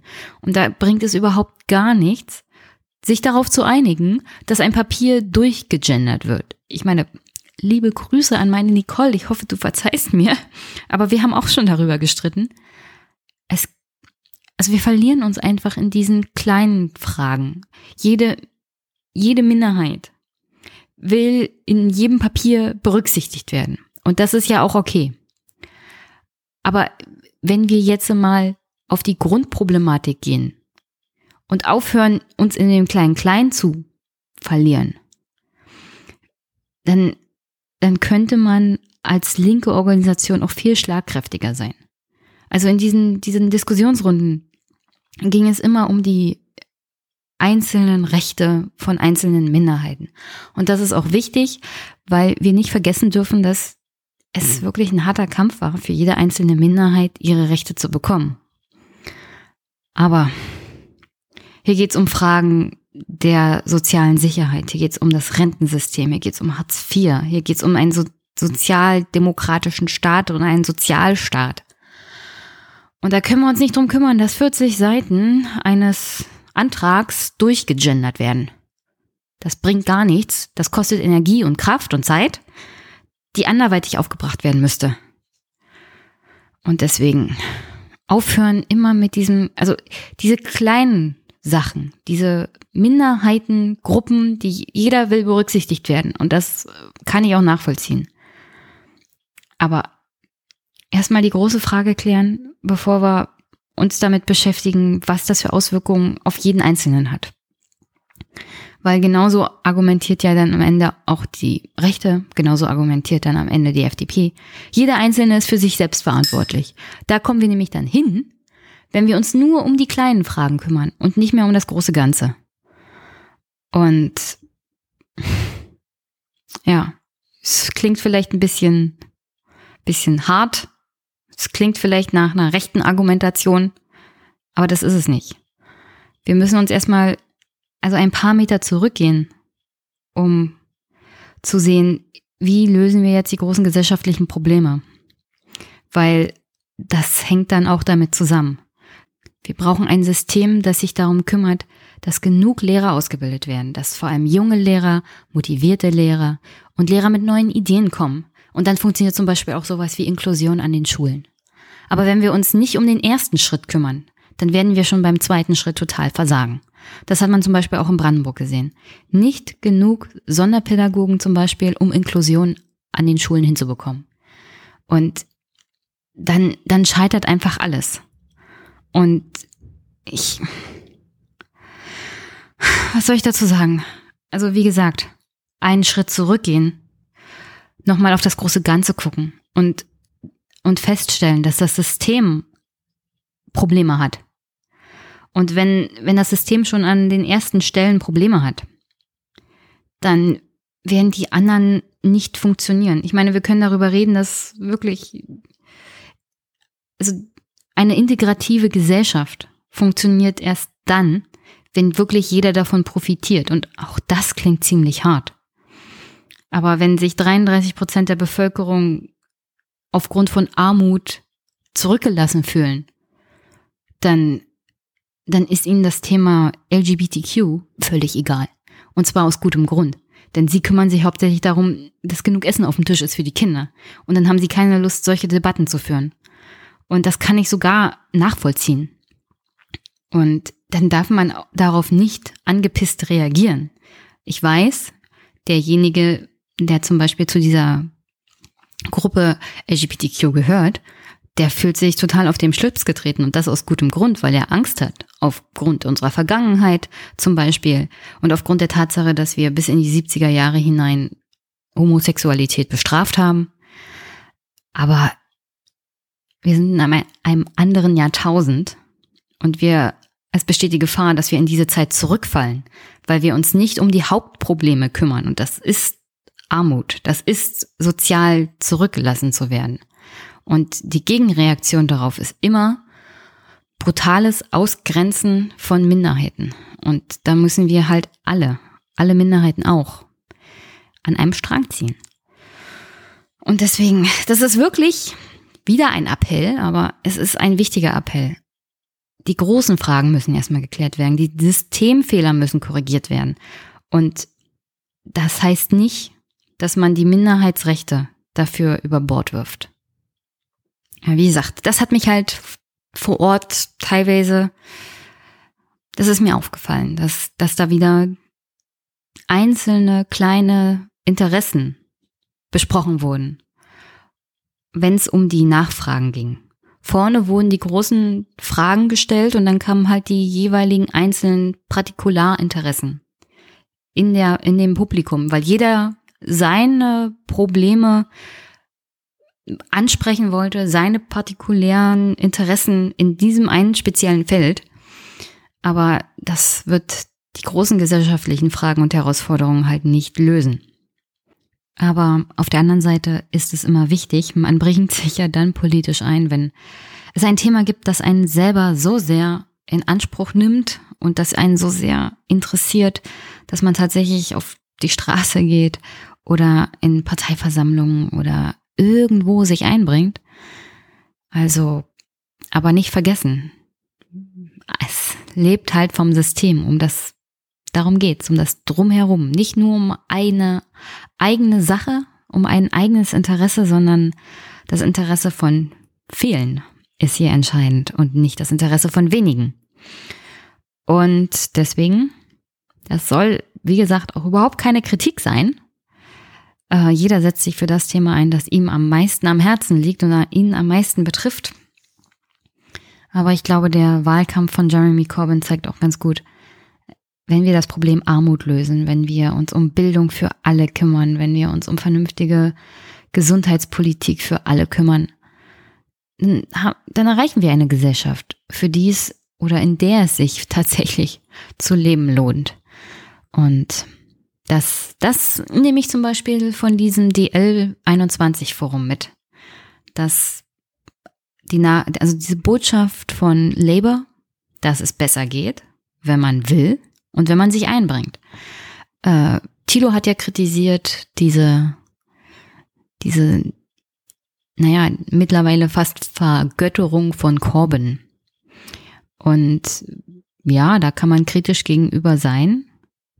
Aber man braucht auch eine Identifikationsfigur. Das ist heutzutage in Wahlen so. Es braucht jemanden, der vorne steht, der einem sympathisch erscheint, der glaubhaft ist. Und das ist halt Jeremy Corbyn. Aber darum ging's bei dieser Leberwahl am Ende gar nicht. Also Corbyn ist die Figur, die vorne steht. Aber am Ende ging's bei dieser Wahl, bei diesem ganzen was Momentum auf die Beine gestellt hat. Nicht um Corbyn, sondern es ging um die Zukunft des Landes, es ging um die Zukunft von Großbritannien und es ging um die, naja, die Generation danach, die jetzt kommt, die praktisch Leber völlig um, also umstrukturiert hat und umgekrempelt hat und die die Zukunft dieser Partei auch im Parlament sein wird. Und da spiele ich euch jetzt mal Abschluss eine Doku vor, die ich mir mittlerweile mehrmals angesehen habe, die sehr, sehr interessant war, die ihr in den Shownotes findet. Und die heißt The Summer That Changed Everything. Da wird, da werden mehrere Labour Abgeordnete, die unter anderem auch gegen Jeremy Corbyn rebelliert haben, begleitet während des Wahlkampfes. Und da wird dann drauf geguckt, was ist denn in diesem Sommer passiert und wie wenig selbst diese Labour-Abgeordneten damit gerechnet haben, dass da noch ein Sieg rausspringt für Corbyn, für den Sozialisten. Sie wollten ihn ja am liebsten weghaben und durch jemanden ersetzen, die, der wie Tony Blair wäre. Aber naja, und die Botschaft am Ende dieses Filmes, ich empfehle ihn wirklich dringend, ist folgende. The center of gravity in the party has shifted. It's going through a generational change, and that's rarely a comfortable process. But renewal is essential to survival. Labour's long term future is less about the old man who's just left the stage. It's much more about the young people taking his place.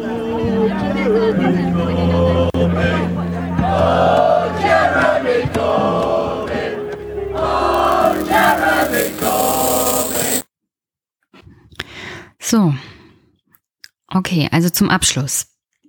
Ihr werdet hier im Anschluss dann die einzelnen Gespräche hören, die ich geführt habe an dem Tag. Wirklich interessante Leute dabei gewesen. Unter anderem, also ich empfehle euch ganz dolle Steve, der ähm, sich sehr gut auskennt beim Thema Labor und Momentum. Und das war wirklich, das war mal eine Erfahrung, eine richtig schöne Sache, mit Steve zu reden.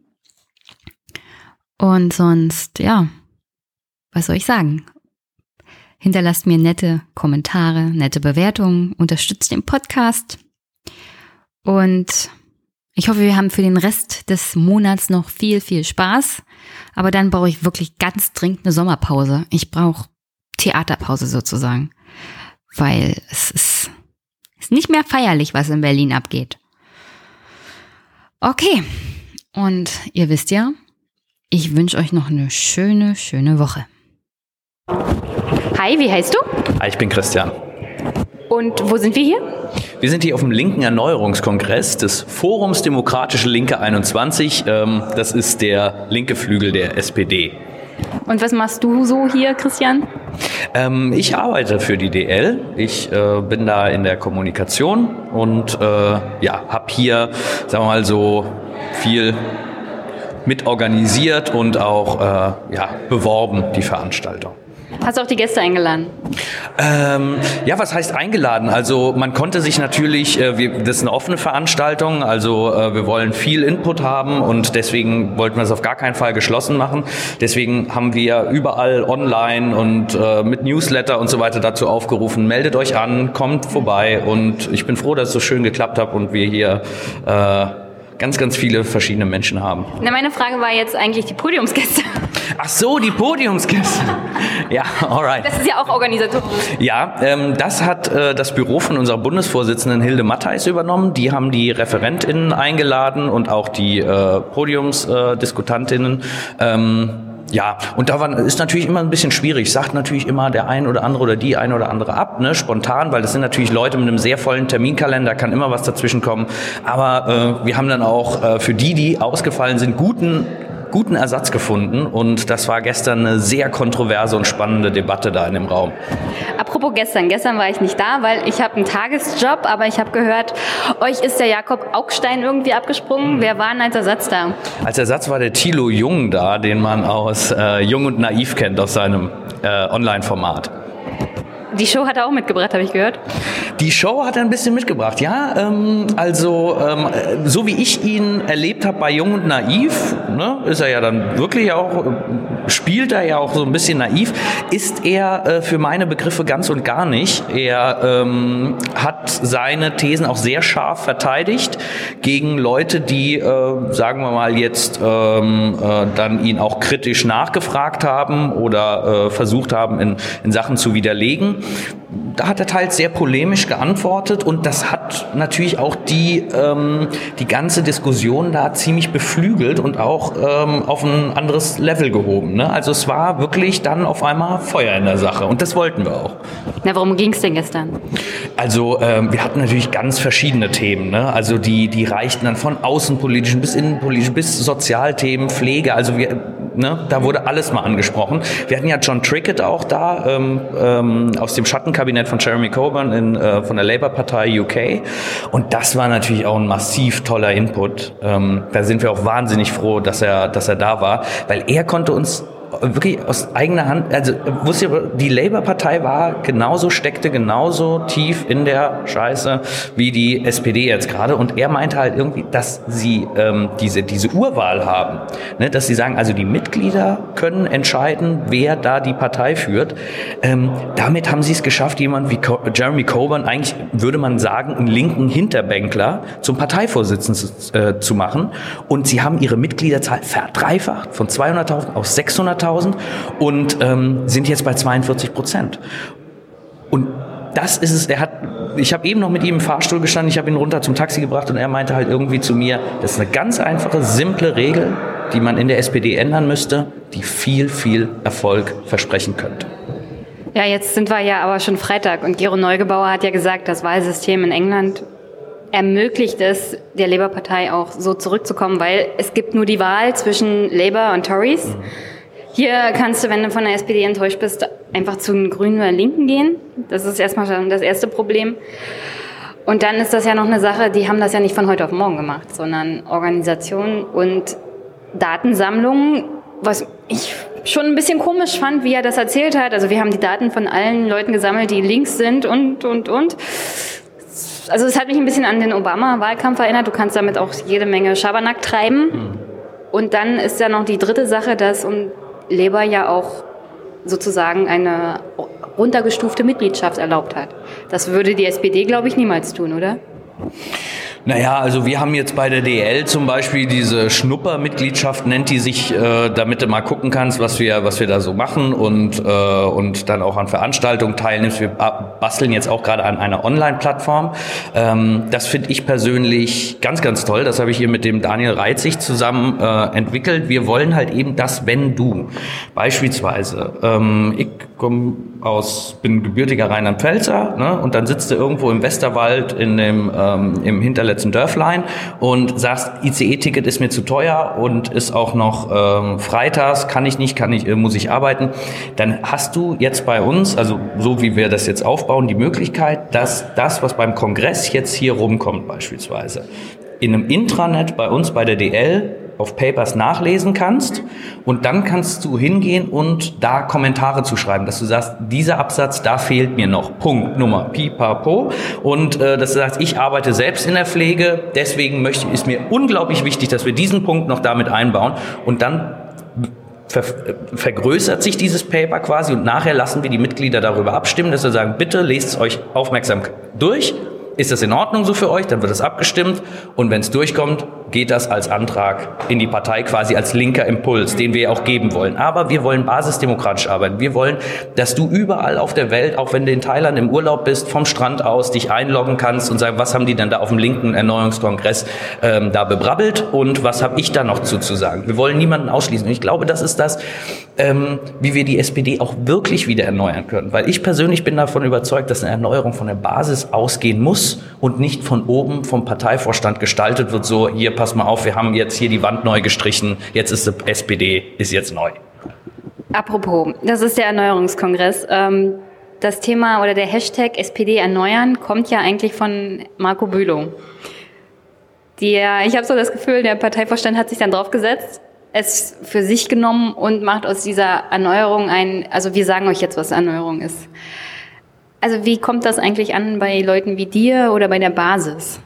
Naja, also das mit diesem, mit diesem Erneuern, das war ja quasi schon, bevor das überhaupt mit der GroKo äh, ins, ins Gespräch kam, direkt nach der Wahl ging es darum, okay, wir haben 20,5 Prozent, wir müssen uns erneuern. Und das wurde natürlich auch medial wahnsinnig weit aufgespielt.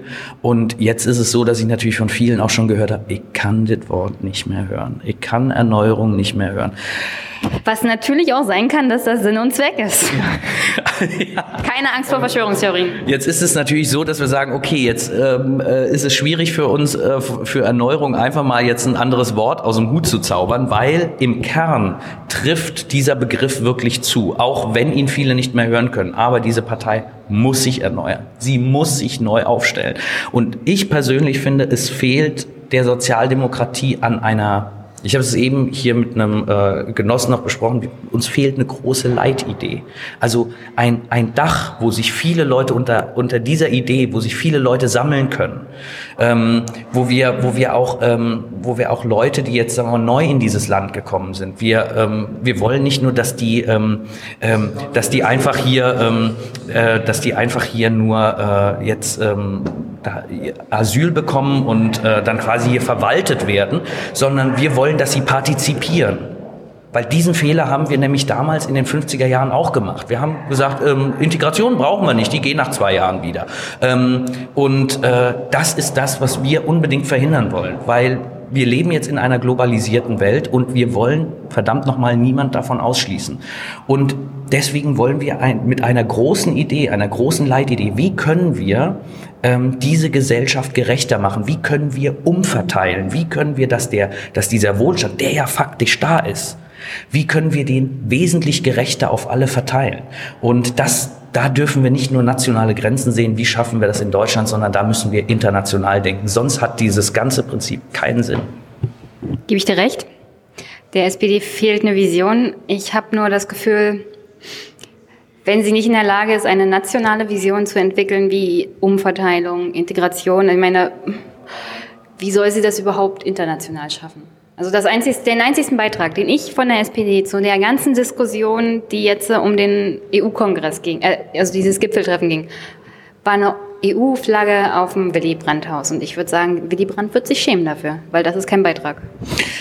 Ja, also die Sache ist ja, das ist das, was wir auch anprangern, habe ich auch von vielen Mitgliedern gehört, habe ich auch sofort genickt. Ähm, sie haben diese Phrasen satt. Ne? Dass man sagt, äh, ja, für mehr Europa. Und dann hisst man noch eine Flagge, dann könnte ich auch den Slogan bringen, äh, für besseres Wetter im November. Ähm, das, ist, äh, das ist kein Unterschied. Wir wollen, dass diese Phrasendrescherei aufhört und konkrete Inhalte gebracht werden. Dass man sagt, da wollen wir hin und unser Weg sieht so, so und so aus. Und ähm, dann können sich auch Leute was darunter vorstellen. Was haben die vor? Und wenn, wenn wir hier so jemand wie John Trickett haben, das ist eine Inspiration. Und auch, ähm, ich lese gerade das Buch von Bernie Sanders, Unsere Revolution, das sind inspirierende Worte ähm, und auch Ideen die diese Leute haben. Und die haben es natürlich auch geschafft, ein ganzes Movement äh, auf die Beine zu bringen, weil die Leute wirklich dran glauben, weil sie sagen, hier, das ist progressive Politik, so kann es funktionieren. Und da wollen wir auch hin als DL. Wir wollen, weil wir sagen, die SPD kann dieses Vehikel sein. Ne? Das ist jetzt äh, kein totes Pferd, das wir hier reiten, sondern wir müssen uns komplett programmatisch auch neu aufstellen und dieses, diese Phrasen, soziale Gerechtigkeit, füllen. Dass wir sagen, soziale Gerechtigkeit, ja, aber dann findest du auch darunter direkt eine ganze Reihe von Punkten, dass wir sagen, da wollen wir hin. Jeremy Corbyn, äh, Bernie Sanders, Herr Trickett, Trickett? Trickett. Das sind jetzt nicht mehr die Jüngsten. Äh, wenn ich mich im Raum umsehe, also das, es ist schon ein ziemlich großer Altersunterschied. Sehr viele Ältere, wenig Junge. Ähm, wie, wieso ist das so, dass die Älteren diese Visionen noch entwickeln, das große Ganze und nicht mehr im Klein-Klein verlieren, während sich die Jungen immer noch im Klein-Klein verlieren? Weil ich habe vorhin mit einem gesprochen, der hat gesagt, na okay, also hier werden Papiere zurückgeschickt, weil äh, da hat sich jemand aufgeregt, es wurde nicht gegendert wo ich der Meinung bin, vielleicht können wir ja mal erstmal über das große Ganze reden, über zum Beispiel Abwehr von autokratischen Bewegungen, auch in unserer Demokratie. Woran liegt das, dass die Jungen äh, gerne mal von Bernie Sanders hören, aber dann, wenn sie selber Politik machen, immer nur im Kleinen-Kleinen sind? Hm. Äh.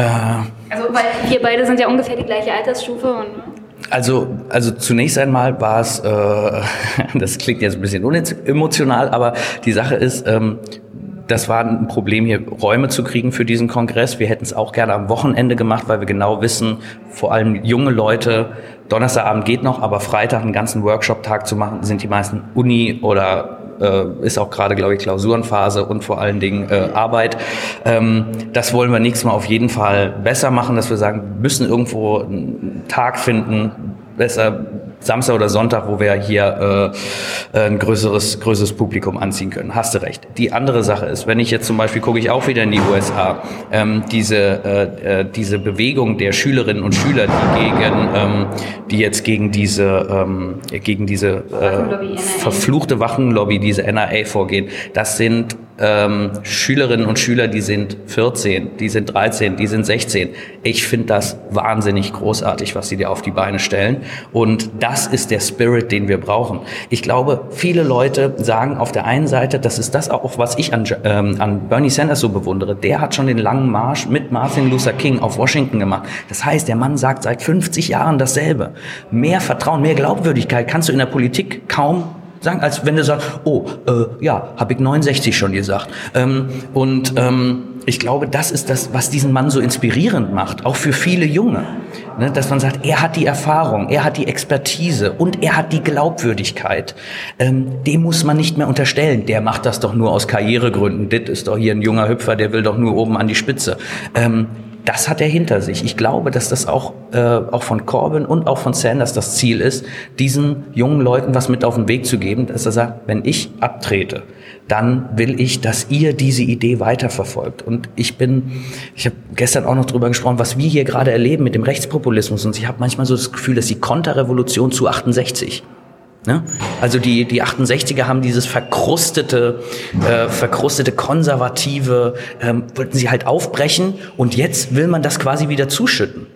Und ähm, deswegen ist es, glaube ich, ganz wichtig, dass ähm, vor allen Dingen junge Leute sich politisieren. Es gab einen ganz tollen Artikel, ich meine, er war im, äh, im, Frei, äh, im Freitag ähm, mit der Überschrift Politisiert euch. Und genau das brauchen wir. Aber wenn ich jetzt mal drüber nachdenke, was die 68er gemacht haben, als sie an die Macht gekommen sind, dazu gehört ja auch Gerhard Schröder und Co., das ist jetzt nicht die Politik, die dazu führt, dass eine Konterrevolution gegen 68er kommt. Ganz im Gegenteil. Weil im Großen und Ganzen ist das neoliberale Politik gewesen. Wieso sollte man darauf als eine rechte Gegenbewegung haben wollen? Also ich glaube, das fällt ein bisschen auseinander. Die Politik der 68er hat dazu geführt, dass wir jetzt diese rechte populistische Bewegung haben, äh, weil sie auch sozial unglaublich abgebaut hat. Das ist nur in Teilen richtig, weil du sagst, ähm, die Politik der 68er. Ähm, also die Politik der Leute, die in 68 sich selber politisiert haben. Mhm. Also ja. die 68er selber waren unglaublich links. Willy Brandt hat gesagt, mehr Demokratie wagen. Ich bin jetzt äh, dabei, in Personalrat zu gehen und habe äh, jetzt ein Kurs gemacht und da haben sie mir erzählt, also die, die Gesetzgebung von 1976 beruht auf dem, was Willy Brandt damals gesagt hat, mehr Demokratie wagen, auch in der öffentlichen Verwaltung, auch Einführung von Personalräten in der öffentlichen Verwaltung. Und deswegen 68 ist was ganz anderes politisch als das, was die Leute, die in 68 politisiert wurden, dann umgesetzt haben. Ich glaube, das liegt halt vor allen Dingen auch daran, also hätte Gerhard Schröder jetzt, äh, sagen wir mal so, in den 70er Jahren, als äh, war ja auch Juso sozialisiert, stell dir mal vor, der hätte diesen Vorschlag gemacht, hier mit Agenda 2010. Ja, die hätten ihn mit Fackeln und Mistgabeln aus den Stadttoren gejagt. So, jetzt ist es aber so, dass Macht augenscheinlich verändert. Bestes Beispiel Joschka Fischer oder Otto Schily. Ähm, Otto Schily, RAF-Anwalt gewesen, im Gerichtssaal wahnsinnig gegen den Staat gepoltert und dann irgendwann Innenminister und lässt sich mit dem Polizeiknüppel und dem Helm fotografieren. Ja, von links unten nach rechts oben. Das ist dieser, das ist dieser Weg. Ja, da gebe ich dir recht, das ist die Politik der 68er und das hatte mit 68 auch nichts mehr zu tun. Aber dieser Spirit, den die Studierenden damals auf die Straße gebracht haben, dass sie gesagt haben, wir wollen hier was verändern, da glaube ich schon, dass das auch wirklich gesellschaftlich zusammen, äh, äh, vor allen Dingen echt was verändert hat. Außerparlamentarisch, aber gesellschaftlich, auch was die Frauenbewegung betrifft. Ähm, das, äh, das Ganze, was wir, gestern hatte ich noch das, äh, das Gespräch mit, äh, mit, einer, mit einer jungen Frau, äh, da haben wir uns noch äh, dazu besorgt, dass halt früher nicht mal eine Frau ein Konto führen durfte, wenn der Ehemann keine Unterschrift drunter setzt. Du durftest auch keinen, du durftest auch keinen Job haben ohne Erlaubnis des Manns. Ja, genau. Und da haben wir gesagt, also da müssen wir schon, ganz ehrlich, ich, ich kann das nicht mehr hören, wenn jetzt in den Talkshows gesagt wird, ja, die 68er haben nichts erreicht. Stehe ich komplett dagegen. Finde ich nicht. Ich glaube, da wurden wichtige gesellschaftliche Meilensteine gesetzt. Aber ich gebe dir auch recht, dass natürlich nachher bist du dann in einer Position, dann bist du Innenminister, dann bist du Kanzler und ich glaube dann, das macht auch wieder korrumpiert. Und ähm, ne, dann ist man halt irgendwann, ist man angekommen. Und äh, da müssen wir auch in der SPD wirklich ein argwöhnisches Auge drauf haben, ich persönlich will nicht, dass die SPD zu einer, zu einem Karrierevehikel verkommt. Ne? Wo man halt irgendwie sagt, so ähm, ähm, als, als Juso ist man dann halt irgendwie idealistisch ne? und hat dann auch die guten. Und dann heißt es aber irgendwann, ja, wenn du hier wirklich was werden willst, dann ähm, komm mir nicht hier mit Umverteilung. Ne? Geh mir nicht damit auf, die, auf den Wecker. Ähm, und dann äh, schmiegt man sich dann irgendwann an. Das müssen wir verhindern. Diese Strukturen müssen wir verhindern. Und ich glaube schon, dass dann halt irgendwie sowas wie diese, diese Urwahl oder Mitgliederentscheidung, dass das wirklich dazu beiträgt, dass wir sicher gehen können, dass nur wirklich Personal von wahren Sozialdemokratinnen und Sozialdemokraten auch wirklich an die Spitze kommt und nicht irgendwelche Leute, die sagen, ich will hier richtig Karriere machen. Okay. Ich will dich auch nicht so lange aufhalten. Ich weiß, es wird heute noch ein stressiger Tag. Aber nochmal, also man kann Schnupperkursmitglied hier werden? Ja, genau. Da freuen wir uns natürlich drauf. Wir wollen natürlich so viele wie möglich äh, Festmitglieder haben, weil das Problem ist, ich höre das ganz oft. Ähm also auch ohne, dass man irgendwie in der SPD als Mitglied ist. Das war ja jetzt die Frage. Ach so, ja klar. Also äh, man kann in der DL 21 Mitglied sein, ohne SPD-Mitglied zu sein. Das ist möglich, ja. Weil es geht ja auch darum, dass sich die Leute politisch einbringen und ich weiß, der Schritt in eine Partei ist mittlerweile, oh Gott. Genau, also wir sagen zum Beispiel, also wenn du jetzt hingehst und du sagst, ich, ähm, äh, ich bin Sozialdemokratin, aber ich erkenne meine Partei nicht wieder und ich möchte linke Impulse senden. Dann wollen wir die Plattform sein, wo du diese Möglichkeit dazu hast, weil ich höre ganz oft in Zuschriften, in E-Mails und so weiter, dass sie sagen, ja, aber wie wollt ihr denn gegen diese neoliberale Übermacht da im Parteivorstand und so weiter, was wollt ihr denn dagegen tun? Da antworte ich auch immer, du, also die Menschen sagen dann immer, ihr, was wollt denn ihr dagegen machen? Ich sage, ich sitze nur da in meinem Büro, ich mache da gar nichts. Also auch wenn sie wahrscheinlich gerne hätten, dass ich zu Obi fahre, mir eine Fackel kaufe und die Revolution ausrufe, aber kann ich alleine nicht machen. Deswegen sage ich immer, bitte lasst uns nicht so von ihr und wir sprechen, sondern lasst uns das gemeinsam machen. Tritt ein und bring deine Ideen ein. Und ähm, dann können wir sehen, was wir für diese Partei tun können. Aber wir leben zum Glück in einer Demokratie. Hier entscheidet immer noch die Mehrheit. Und wenn die DL irgendwann und die Meinungen der DL in der Partei mehrheitsfähig sind, dann sind wir auf einem guten Weg. okay, also wie gehört, einmischen, mitmachen und vielleicht auch in der DL. Dankeschön. Danke dir. Okay, wie heißt du denn? Ich bin der Lino. Und wir sind hier immer noch bei dem Berliner Erneuerungskongress von der DL. Was machst du hier? Ja, also ich bin äh, stellvertretender Vorsitzender von der DL21 und ähm, genau, partizipiere hier, habe Spaß daran zu diskutieren und ähm, ja, mag auch die Workshops natürlich sehr gerne. Besonders alles, was in, ums Themengebiet Wirtschaft und Soziales geht. Warum interessiert dich Wirtschaft und Soziales so sehr? Für mich ist das der Grund, warum die SPD ursprünglich mal gegründet wurde. Also im Endeffekt, das war die soziale Frage, das war die Änderung der Sozialpolitik, das war ähm, Umverteilung, das waren die großen Fragen. Letztlich im 19. Jahrhundert und 20. hat sich nicht viel dran geändert, auch in diesem eigentlich immer noch nicht. Es geht eigentlich eher in die falsche Richtung, wenn man sich das so anschaut. Und wie bist du bei der DL gelandet, beziehungsweise stellvertretender Bundesvorsitzender geworden? Also wie bin ich hier gelandet? Ähm, ich war, wie so viele, ähm, relativ frustriert. Ich glaube, jetzt in den letzten 20 äh, Jahren, äh, in der die SPD ähm, bis auf äh, vier Jahre Pause überall regiert hat in Deutschland, ähm, ist die soziale Spaltung immer größer geworden. Und irgendwann habe ich mich halt gefragt, gibt es eigentlich außerhalb der Jusos noch irgendjemand anderes, der das ähnlich kritisch sieht und der vielleicht mal neue Ideen entwickelt und mal überlegt, wie könnte man es dann anders machen. Und ähm, das ist letztlich so der Weg, wie ich hier gelandet, wie ich dann irgendwie hier gelandet bin. Habe dann auch einfach direkt die Hilde mal angerufen und ähm, ja, bin dann sozusagen in die Arbeit immer mehr reingewachsen. Ähm, Wurde das nicht mal von Andrea Nahles hier gegründet? Ja, das war ursprünglich äh, mal ihre Gründungsidee. Ähm, mittlerweile ist sie selbst äh, allerdings nicht mehr Mitglied. Warum? Was habt ihr denn mit ihr gemacht? Mit ihr gemacht haben wir im Grunde genommen gar nichts. Äh, sie hat damals eine äh, Nachfolgerin auserkoren, die sie gerne hatte. Ähm, Jede Matthias hat auch kandidiert, hat damals äh, gewonnen und ähm, ich sag mal, im Endeffekt war dort schon, sag ich mal, dieser Bruch zu sehen. Seitdem gab es eigentlich keine große Zusammenarbeit mehr. Ähm, Im Endeffekt gab es dann nochmal einen Anlass sozusagen, das war damals als äh, der Mindestlohn eingeführt wurde und wir halt die, äh, ja, beziehungsweise damals eben die DDR21 das kritisiert hat, dass da eben Ausnahmen dabei sind und äh, sie eben einen Mindestlohn ohne Ausnahmen gewünscht haben. Und daraufhin haben dann sehr viele Leute nochmal den Bruch zur DL gesucht ähm, mittlerweile ist, gibt es aber wieder eine stärkere Kooperation unter den Linken. Von daher hoffe ich, dass es ein bisschen besser wird, weil so riesengroß ist der Einfluss der Linken in der SPD nicht, wenn man sich die, die praktische Regierungspolitik angeht. Ja, ich weiß nicht, Olaf Schäuble tut doch sehr viel für die Linken in der SPD.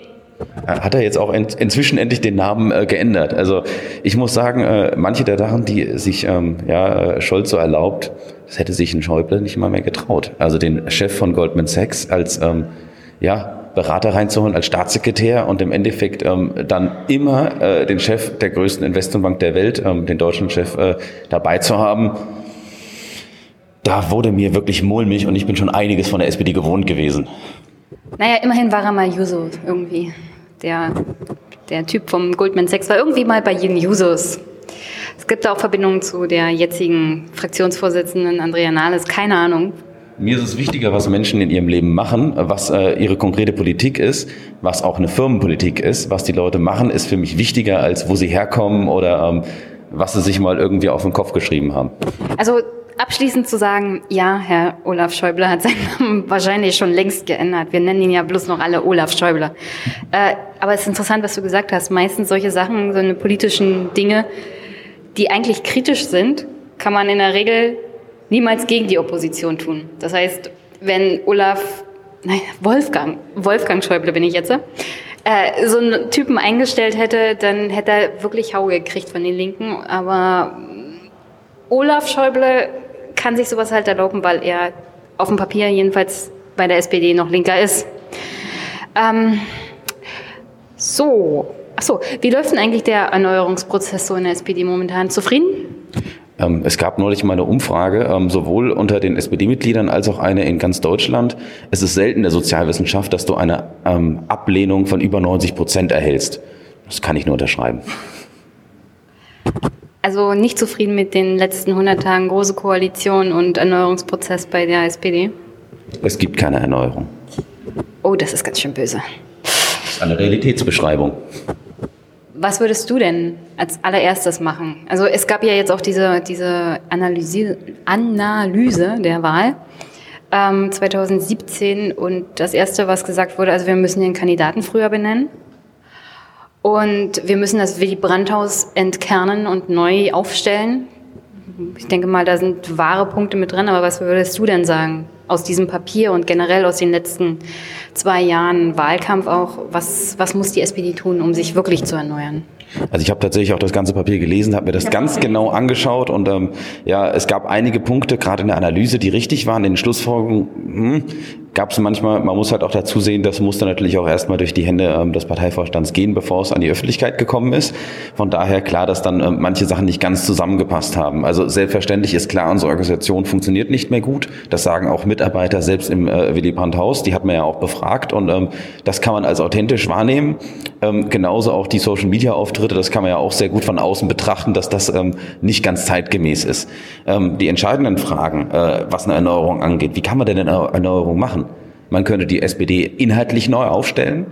Damit müsste man einen Bruch wagen mit äh, der Politik der Agenda, die im Endeffekt immer noch ähm, ja, maßgeblich für unser Handeln ist. Ähm, und auf der anderen Seite einen personellen. Wenn man sich jetzt anschaut, dass praktisch überall dieselben Personen wie ähm, eigentlich seit der Schröder-Ära ähm, präsent sind, wurde es dort äh, vermieden. Und auf, in, in inhaltlichen Fragen genauso. Interessant ist, es gab diese Erneuerungsprozesse.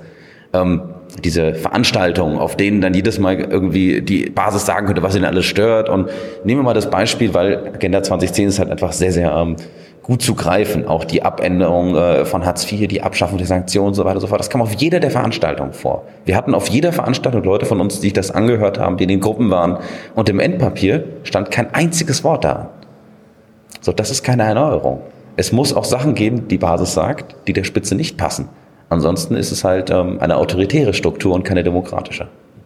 Na, sagen tut's ja die Basis. Das Problem ist, es gibt keine Konsequenzen daraus. Ich genau. meine, äh, ich, ich verstehe nicht, dass man nach so viel Wahlkampf, auch Martin Schulz mit seinem Thema Gerechtigkeit und im Kern war das Problem ja Agenda 2010. So, dazu gehörte ja noch mehr als Hartz IV. Mhm. Ähm, dass man nach all der Zeit sagen kann, also wir reden jetzt mal nicht mehr über Hartz IV. Wir, also Sie reden ja komplett nicht mal über Agenda 2010. Sie reden ja generell nur, wenn es darum geht, um Hartz IV. Aber selbst darüber reden Sie ja nicht. Wieso nicht? Ich meine, jetzt haben Sie es oft genug gehört. Wieso nicht? Ähm, ich bin ganz offen, äh, für viele Menschen ist es einfach ähm, ja, Teil ihres Lebenswerks. Also viele Leute, die in der Spitze der SPD sind, das ist einfach Teil ihres Lebenswerks. Ähm, sie können sich auch nicht damit identifizieren. Sie haben keinerlei Ahnung, was das für Menschen bedeutet. Sie teilen die Analyse nicht, dass das unsere potenziellen Wähler sind. Sie hoffen, auf andere, auf die Ansprache anderer Wählerschichten. Sie glauben, sie können für alle Leute offen sein, eine Wischiwaschi-Partei darstellen und dann werden die Wähler, weil sie so tolle Regierungsarbeit machen, von alleine wiederkommen. Diese Strategie ist grandios gescheitert. Nicht nur hier, nicht nur in ganz Deutschland, in verschiedenen Bundesländern auf allen Ebenen, sondern in ganz Europa. Es ist eine Frage, ob die, ob die Sozialdemokratie, ja, die neue soziale Frage dieses Jahrhunderts anpackt, ob sie, ob sie sich bereit erklärt, hier Lösungen anzubieten oder ob sie sich abkapselt und ähm, den stillen Untergang unserer Schwesterparteien in Frankreich, Niederlande, ähm, ich weiß gar nicht, wen soll man noch alles wählen, halb, halb Osteuropa mittlerweile, ähm, ja, ob wir diesen Niedergang Italien seit neuesten, wollen wir, genau, Griechenland, ähm, wollen wir diesen Weg gehen oder wollen wir den Weg gehen, den wir jetzt zum Beispiel hier von unseren britischen Genossen aufgezeigt bekommen? Oder von den Portugiesen? Ja, aber versuch mal Anti-Austeritätspolitik mit Olaf Schäuble zu machen? Es ist wahr. Ich, ich frage mich schon während der ganzen Tage und in den letzten Monaten, gibt es überhaupt einen anderen Weg, außer fast die gesamte Führung der SPD auszutauschen? Ich glaube nein. Okay, das war's dann mal. Herzlichen Dank und schönen Tag noch. Dankeschön. Hi, wie heißt du denn? Sarah. Und was machst du hier auf dem Erneuerungskongress? Na, ich versuche mich ein bisschen mit einzubringen, um zu schauen, ob die SPD ein bisschen mehr Schwung bekommen kann. Und wie sieht's aus? Ich habe noch Hoffnung. Du bringst auch selber Schwung mit rein. Erzähl mal davon. Ja, ich äh, war ehemal, also ich bin ehemalige Kurierfahrerin bei Deliveroo gewesen und ich hatte einen Sechsmonatsvertrag. Und meine Kollegen haben sich getraut, einen Betriebsrat zu gründen. Und ähm, der Betriebsrat wurde nach drei Monaten dann auch wieder nach Hause geschickt, weil halt auch alle befristete Verträge hatten und äh, diese nicht verlängert worden sind. Aber ist das nicht so geregelt eigentlich, dass wenn man zum Beispiel Personalrat oder Betriebsrat hat, dass die gewählten Mitglieder nicht entlassen werden dürfen? Naja, es gibt einen Kündigungsschutz, aber wenn ein Vertrag ausläuft, gibt es da keinen Schutz für. Also eine Gesetzeslücke. Hast du damit schon mal mit einem SPDler Abgeordneten vielleicht oder so gesprochen? Ja, ich habe mit Hubertus Heil persönlich schon drüber gesprochen, unserem Arbeitsminister. Und ähm, da ist ja quasi der Anker zu setzen bei der sachgrundlosen Befristung. Was er versprochen hat, ist, dass sie ab nächstes Jahr quasi, steht ja im Koalitionsvertrag, ähm, verringert werden soll. Und zwar ab 75 Mitarbeitern für Unternehmen ähm, wird es unter zwei Prozent, also darf man nicht mehr als zwei Prozent im Unternehmen haben, die sachgrundlos befristet sind. Das ist aber viel zu wenig, weil es ja auch sehr viele Unternehmen gibt mit wesentlich weniger Mitarbeitern. Du kannst ja das Unternehmen dann auch aufsplitten, verschiedene Tochterfirmen haben, die haben jeweils bloß zehn Mitarbeiter und dann trifft das auch nicht mehr zu, oder? Genau, also auf Betrieb, also wenn das heißt, es ist ein Betrieb, da gilt das nicht. Es geht wirklich um Unternehmen, aber wenn man halt ein Tochterunternehmen gründet, deswegen, dann ähm, kann man das auch direkt wieder zerschlagen, das stimmt schon. Trotzdem noch motiviert, obwohl Hubertus Heil da, naja, Trippelschritte macht? Naja, ich bin doch noch hochmotiviert. Ich bin noch relativ neu in der Politik. Bin ja auch erst seit Montag Mitglied in der SPD. Ähm, hab aber auch, also noch habe ich die Hoffnung nicht aufgegeben und so schnell werde ich es auch nicht aufgeben. Und gerade ähm, quasi für die Aktion Liefern am Limit ähm, kämpfe ich so weit, bis wir wirklich unsere Ziele durchgesetzt haben. Und das wird nicht morgen sein und das wird auch nicht übermorgen sein, sondern in ein paar Jahren. Und da werde ich hartnäckig mit meinen Kollegen dran weiterkämpfen. Ich werde das mal verlinken. Was wollten ihr mit voll am Limit machen? Liefern am Limit heißt Ah, liefern am Limit. Liefern am Limit.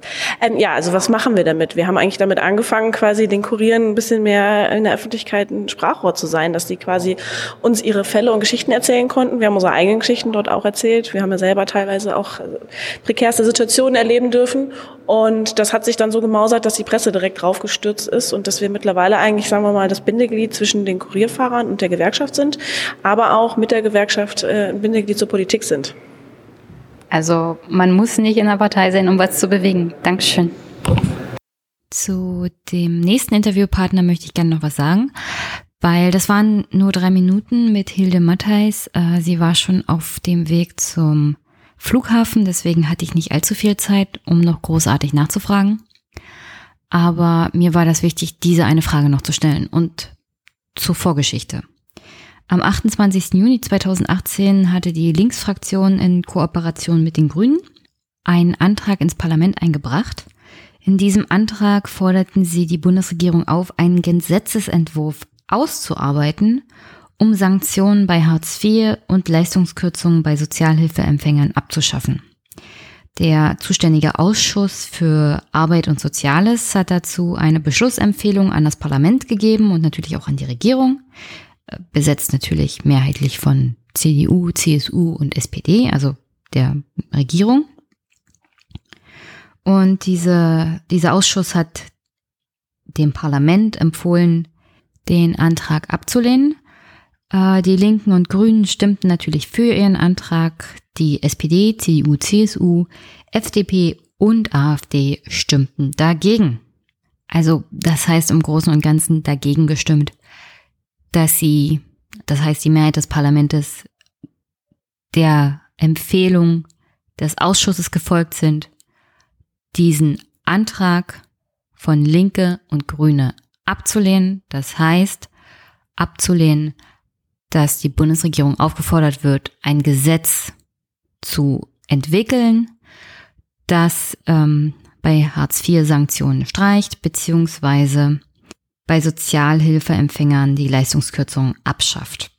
Und warum ich das Hilde Matthijs äh, diesbezüglich gefragt habe, ist, dass sie genauso wie alle anderen der SPD zugestimmt hat. Also dass dieser Antrag der Linken und Grünen abgeschmettert wird. Und im Vorfeld, meine Meinung dazu ist folgendes. Wenn Linke und Grüne so ein Gesetz haben wollen, dann sollten Sie es bitte selber formulieren und in den Bundestag einbringen. Denn ich finde es, also ich bin für vieles, was die Linke einbringt, zum Thema auch Hartz IV, vor allem Abschaffung der Sanktionen. Aber ich finde es ein bisschen billig, die Bundesregierung dazu aufzufordern, selber ein Gesetz zu schreiben, von der ich glaube alle Zuhörer wissen, dass sie nicht dieses Gesetz haben will. Und deswegen in dieser Art und Weise müsste die Linkspartei doch bitte selber ein Gesetz schreiben. Und ich denke mal, das bekommen sie auch hin. Sie haben genug fähige Mitarbeiter, das selber zu hinzukriegen und dieses Gesetz in den Bundestag einzubringen und nicht ganz billig halt die Bundesregierung aufzufordern, ihr schreibt mal das Gesetz, was wir wollen für uns. Das, das geht nicht, Linke. Da habt ihr mal wieder, da habt ihr Scheiße gebaut. Ähm, Aber auf der anderen Seite, das Thema Hartz IV, Sanktionen, das, das muss angepackt werden. Auch von der SPD und auch von der ähm, Forum Die Linke. Hi, wie heißt du? Hilde Matthijs. Wir sind hier auf dem DL Erneuerungskongress. Du ja. willst dich auch für Erneuerung einsetzen?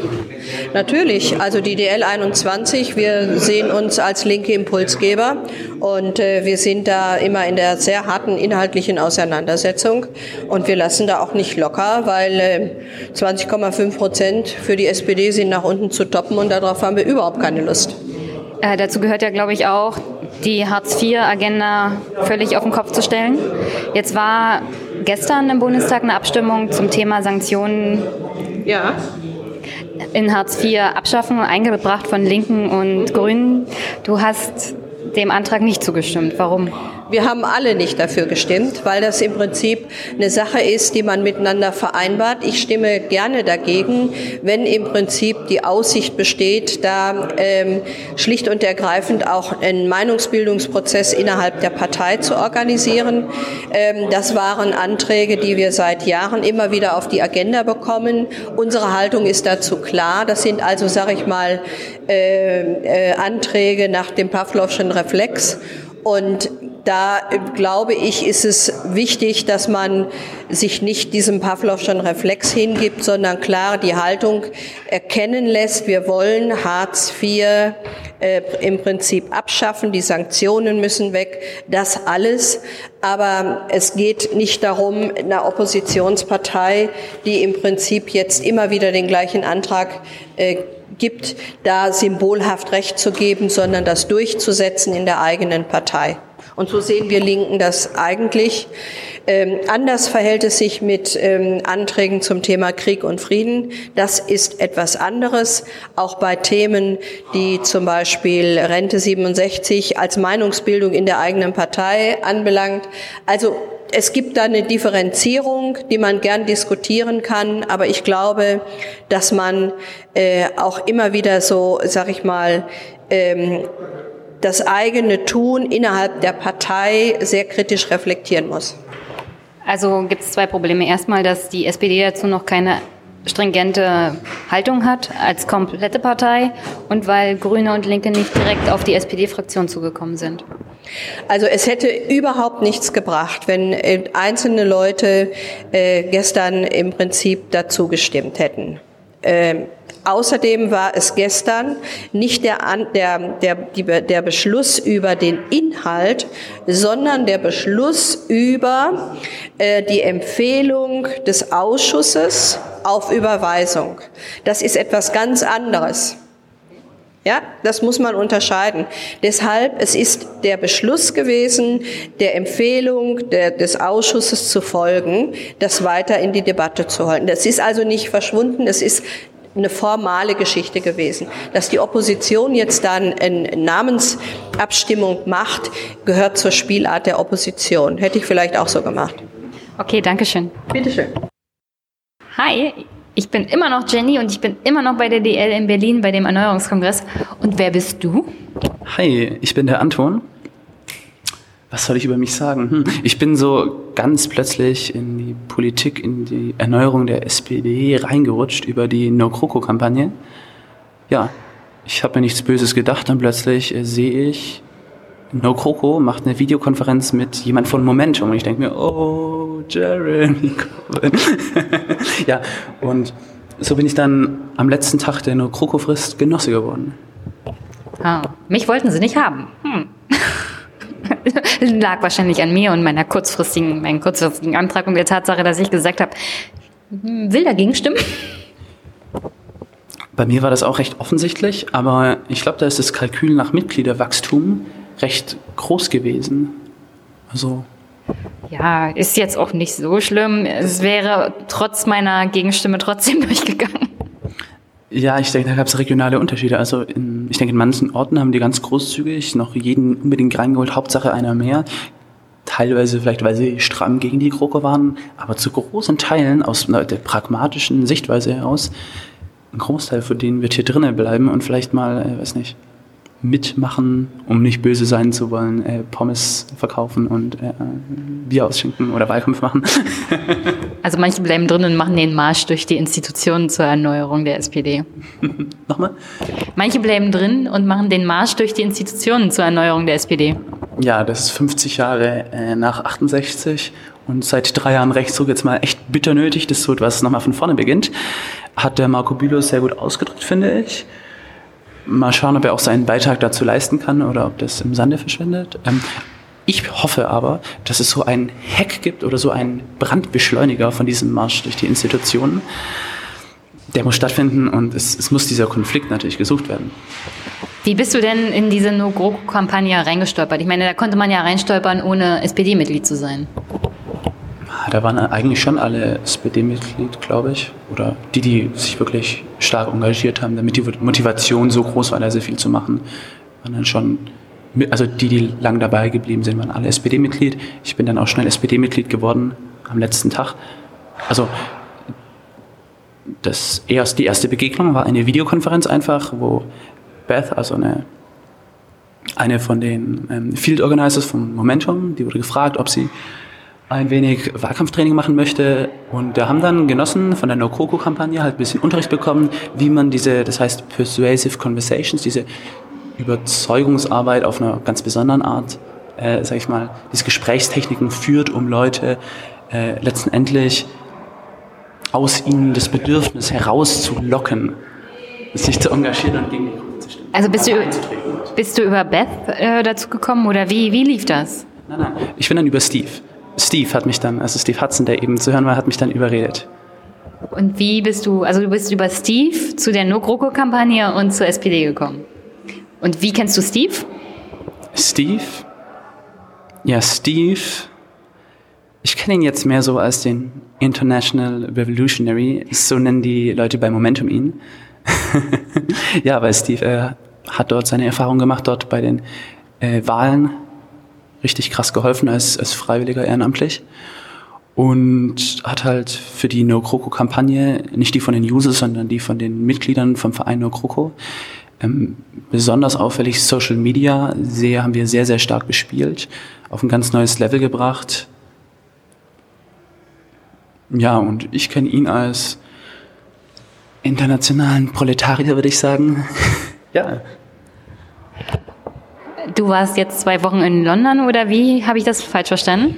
Ähm, das ist so entstanden. Ich meine, Nokoko hatte, das plaudere ich jetzt mal einfach so raus, zweimal ein bisschen Unterstützung, also Know-how bekommen von Momentum-Leuten, die in ihrer Freizeit gesagt haben, yo, ganz ehrlich, in Deutschland, die Sozen liegen da so unter. Dieselbe Situation wie bei uns vor drei Jahren, nachdem, nachdem dort die ihre Wahlen verloren haben. Und wir wollen jetzt mal den, den Kampf gegen die GroKo, gegen vor allem Austerity unterstützen. Das ist so das große ähm, Themenfeld, wo Corbyn und Momentum die öffentliche Debatte gedreht haben. Das heißt, jeder dort ist gegen die Kürzung, gegen das Totsparen und es ist dort wirklich der Konsens.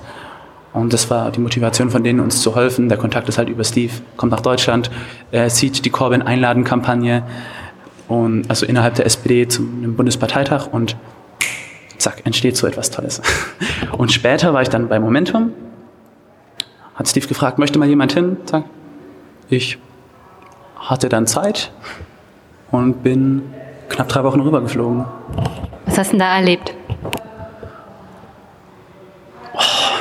ich möchte jetzt echt nicht zu viel verraten. ähm, oh, aus der Nähtasche. es ist eine geile Organisation mit einer tollen Arbeitskultur bis auf, ich glaube, eine Person sind alle unter 35, die dort hauptamtlich beschäftigt sind. Also ich war im Büro in London und kann deswegen jetzt nicht so viel über äh, repräsentativ über die Basismitglieder dort sagen. In Wirklichkeit sind es auch gerne mal wie die Labour-Mitglieder, vielleicht ein bisschen ältere, nicht ganz so alt wie die SPD, aber ähnlich. Aber das Image von Momentum, das sind die jungen, dynamischen Leute. Und das stimmt, ist zutreffend, zumindest auf das Büro, wo ich gearbeitet habe. Und wie fühlst du dich von diesen jungen, dynamischen Leuten zurück in Deutschland bei der SPD? Das Internet ist für uns alle Neuland. Okay, dann sage ich erstmal Danke. Ja, hat mir Spaß gemacht. Und vielleicht hören wir dich mal wieder, weil das ist wirklich interessant mit diesem Momentum. Bis denn. Ja, gerne, wird mich freuen. Kann interessant sein. Hi, wer bist du denn? Also mein Name ist Steve, Steve Hudson. Äh, ich bin ursprünglich Londoner, gebürtiger Brite, aber ich wohne seit 23 äh, Jahren fast in Deutschland, äh, wo ich in Köln wohne. Wir sind hier bei dem Erneuerungskongress der demokratischen Linken in der SPD. Ein linker Erneuerungskongress. Oder? Ja, ja, das ist ja der linke Erneuerungskongress. ähm, wie bist du denn hierher gekommen? Also mal abgesehen davon, dass du schon seit 23 Jahren in Deutschland wohnst, wie kommst du zu der Linken in der SPD? Also ich bin erst ein Jahr SPD-Mitglied. Ich bin seit ein paar Jahren Labour-Mitglied ähm, wegen Jeremy Corbyn. Ich, bin, ich war mit 16 bei Labour eingetreten. Ich war schon sehr bald wieder als Student wieder raus. Damals hatte Margaret Thatcher äh, die berüchtigte, den berüchtigten Poll Tax, das war ein Flat Tax, also ein, eine Kommunalsteuer, wo im Grunde alle das gleiche bezahlen sollten, äh, egal welches Einkommen oder Vermögen sie hatten. Und da gab es eine massive Nichtzahlungskampagne dagegen. Millionen von Leuten haben diese Steuer nicht bezahlt. Äh, und die war faktisch äh, uneintreibbar. Und es müsste abgegeben werden. Also, und das hat Thatcher gestürzt. Also wir, diese Kampagne haben im Grunde Thatcher gestürzt. Äh, und die Labour Party damals war sehr entschlossen dagegen. Es gab den Spruch damals unter Neo Kinnock, Lawmakers can't be lawbreakers, also diejenigen, die die Gesetze geben wollen, dürfen sie nicht brechen. Äh, und damit habe ich so Labour als Student, ich war in der Studentengewerkschaft sehr aktiv, erfahren als ähm, also die Partei, die solche Aktionen eigentlich unterdrücken wollte, obwohl wir so erfolgreich waren. Äh, und damit war ich schon raus. Das war noch vor es in Mode kam, so mit Tony Blair und äh, die Privatisierungen und die Kürzungen, vor allem die Kriege. Ne? Also Irak, da, ein Punkt, wo, wenn, wenn einer sich als Labour-Funktionär oder sogar Mitglied äh, sich vorgestellt hat, habe ich wirklich Pickel bekommen. Ähm, äh, äh, aber ich hatte Unrecht, weil mancher alte, treue Kauze in der Partei geblieben waren und haben immer noch die alte rote Flagge des Sozialismus hochgehalten. Äh, und dank denen, also Jeremy Corbyn, aber auch eine ganze Reihe von Menschen um ihn äh, auch herum, äh, war es dann möglich 2015, als wir eine Wahl zur Führung der Partei hatten, und das war zum ersten Mal eine Urwahl aller Mitglieder, dass wir wirklich eine Alternative hatten. Wir hatten so daneben drei allglatte Politiker, alle mit super Zähnen, wunderbare Anzüge, Floskel, leere Floskel bis zum Geht nicht mehr.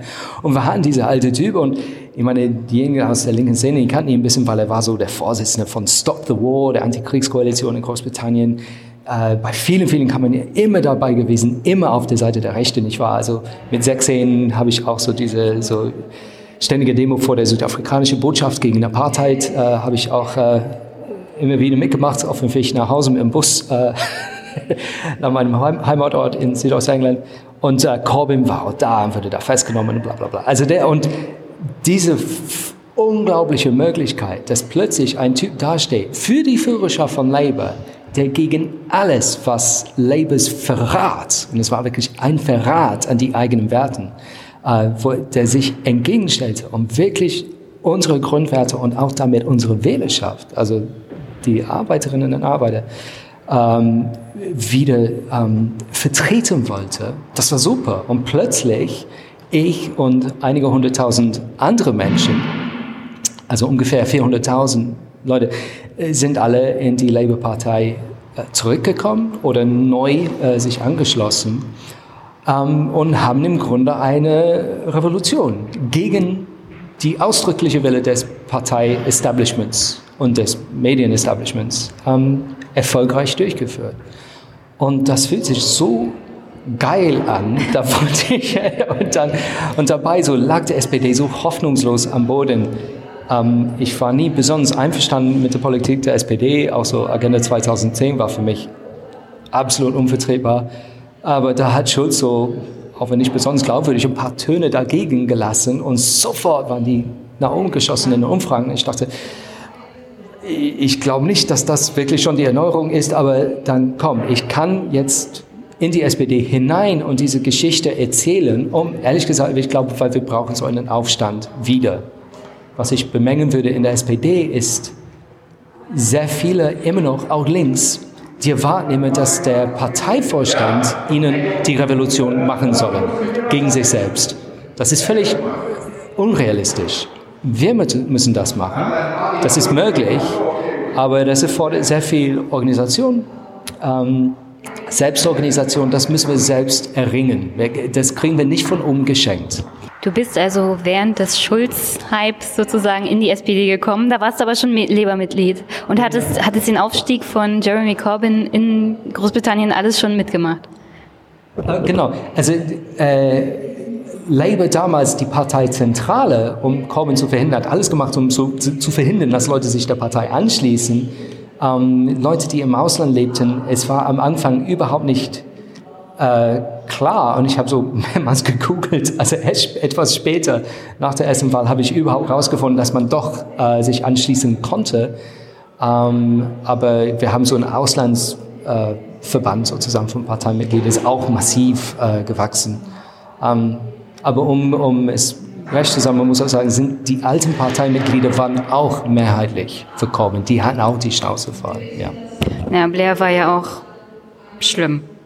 War schlimm. Und, und jetzt, also um die Geschichte zu erzählen, ich bin auch, also wir haben jetzt ein Ortsverein Germany, Labour Germany. Oh. Ähm, da kann man sogar assoziierter Mitglied werden, wenn man kann, also momentan, wir versuchen das zu ändern, aber von den Parteistatuten her als ausländische Mitbürger, also nicht britische, im Ausland darf man direkt nicht äh, Mitglied werden bei Labour, das wollen wir ändern, aber als Zwischenlösung, dann bieten wir die assoziierte Mitgliedschaft an. Ähm, wir treffen uns meistens über Online-Konferenzen, weil wir über ganz Deutschland verteilt sind.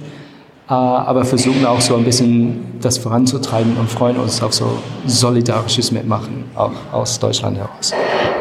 Also ich erzähle da ein bisschen mehr. Ich war dann 2017, ähm, ich war schon dann direkt Momentum-Mitglied geworden. Momentum ist die Corbyn-Kampagne mhm. innerhalb von Labour.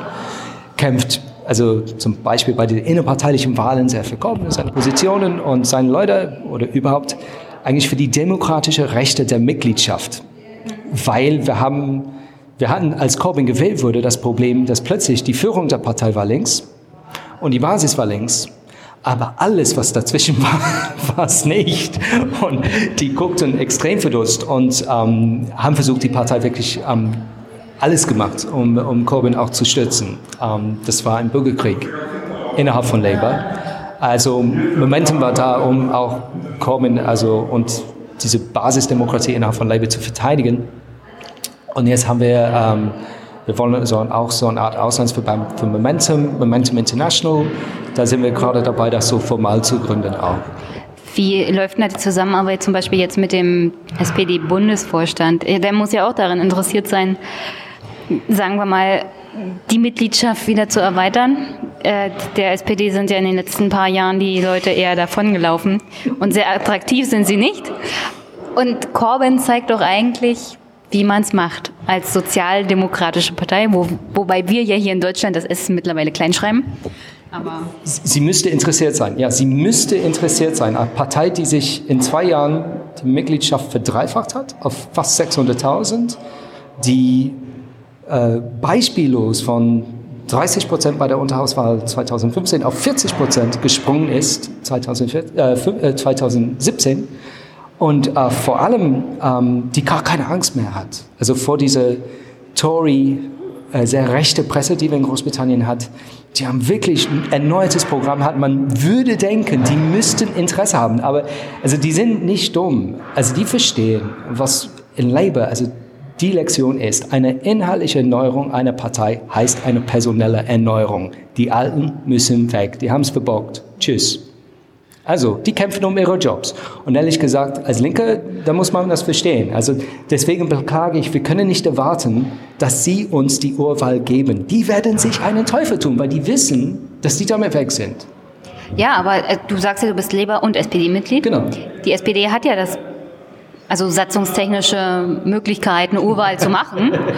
ähm, Wovon sie komischerweise keinen Gebrauch macht. Warum könnte das sein? Ein Olaf Scholz und Andrea Nahles, was, was würden Sie in einer Urwahl bekommen? Naja, mal abgesehen davon, es gab ja mal eine Urwahl in der SPD, damit sind sie krachend dann als ja. Kandidaten gescheitert. Das ist natürlich auch ein schlechtes Vorbild. Also ja, was wir aber heute erleben, also mit dem Siegeszug des Neoliberalismus, ja, es ist also in Großbritannien ist eigentlich fast garantiert, dass es deinen Kindern schlechter gehen wird als dir, wenn du Kinder hast. In Deutschland kommen wir dahin. So ein bisschen, Deutschland war immer ein paar Jahre hinter der Kurve, aber wir kommen dahin. Äh, und es kapselt sich eine Parteielite immer mehr von diesen echten Erlebnissen der Bevölkerung ab. Und wie können wir überhaupt diesen Druck von unten wieder erzeugen, dass, damit sie diese Probleme überhaupt wieder wahrnehmen?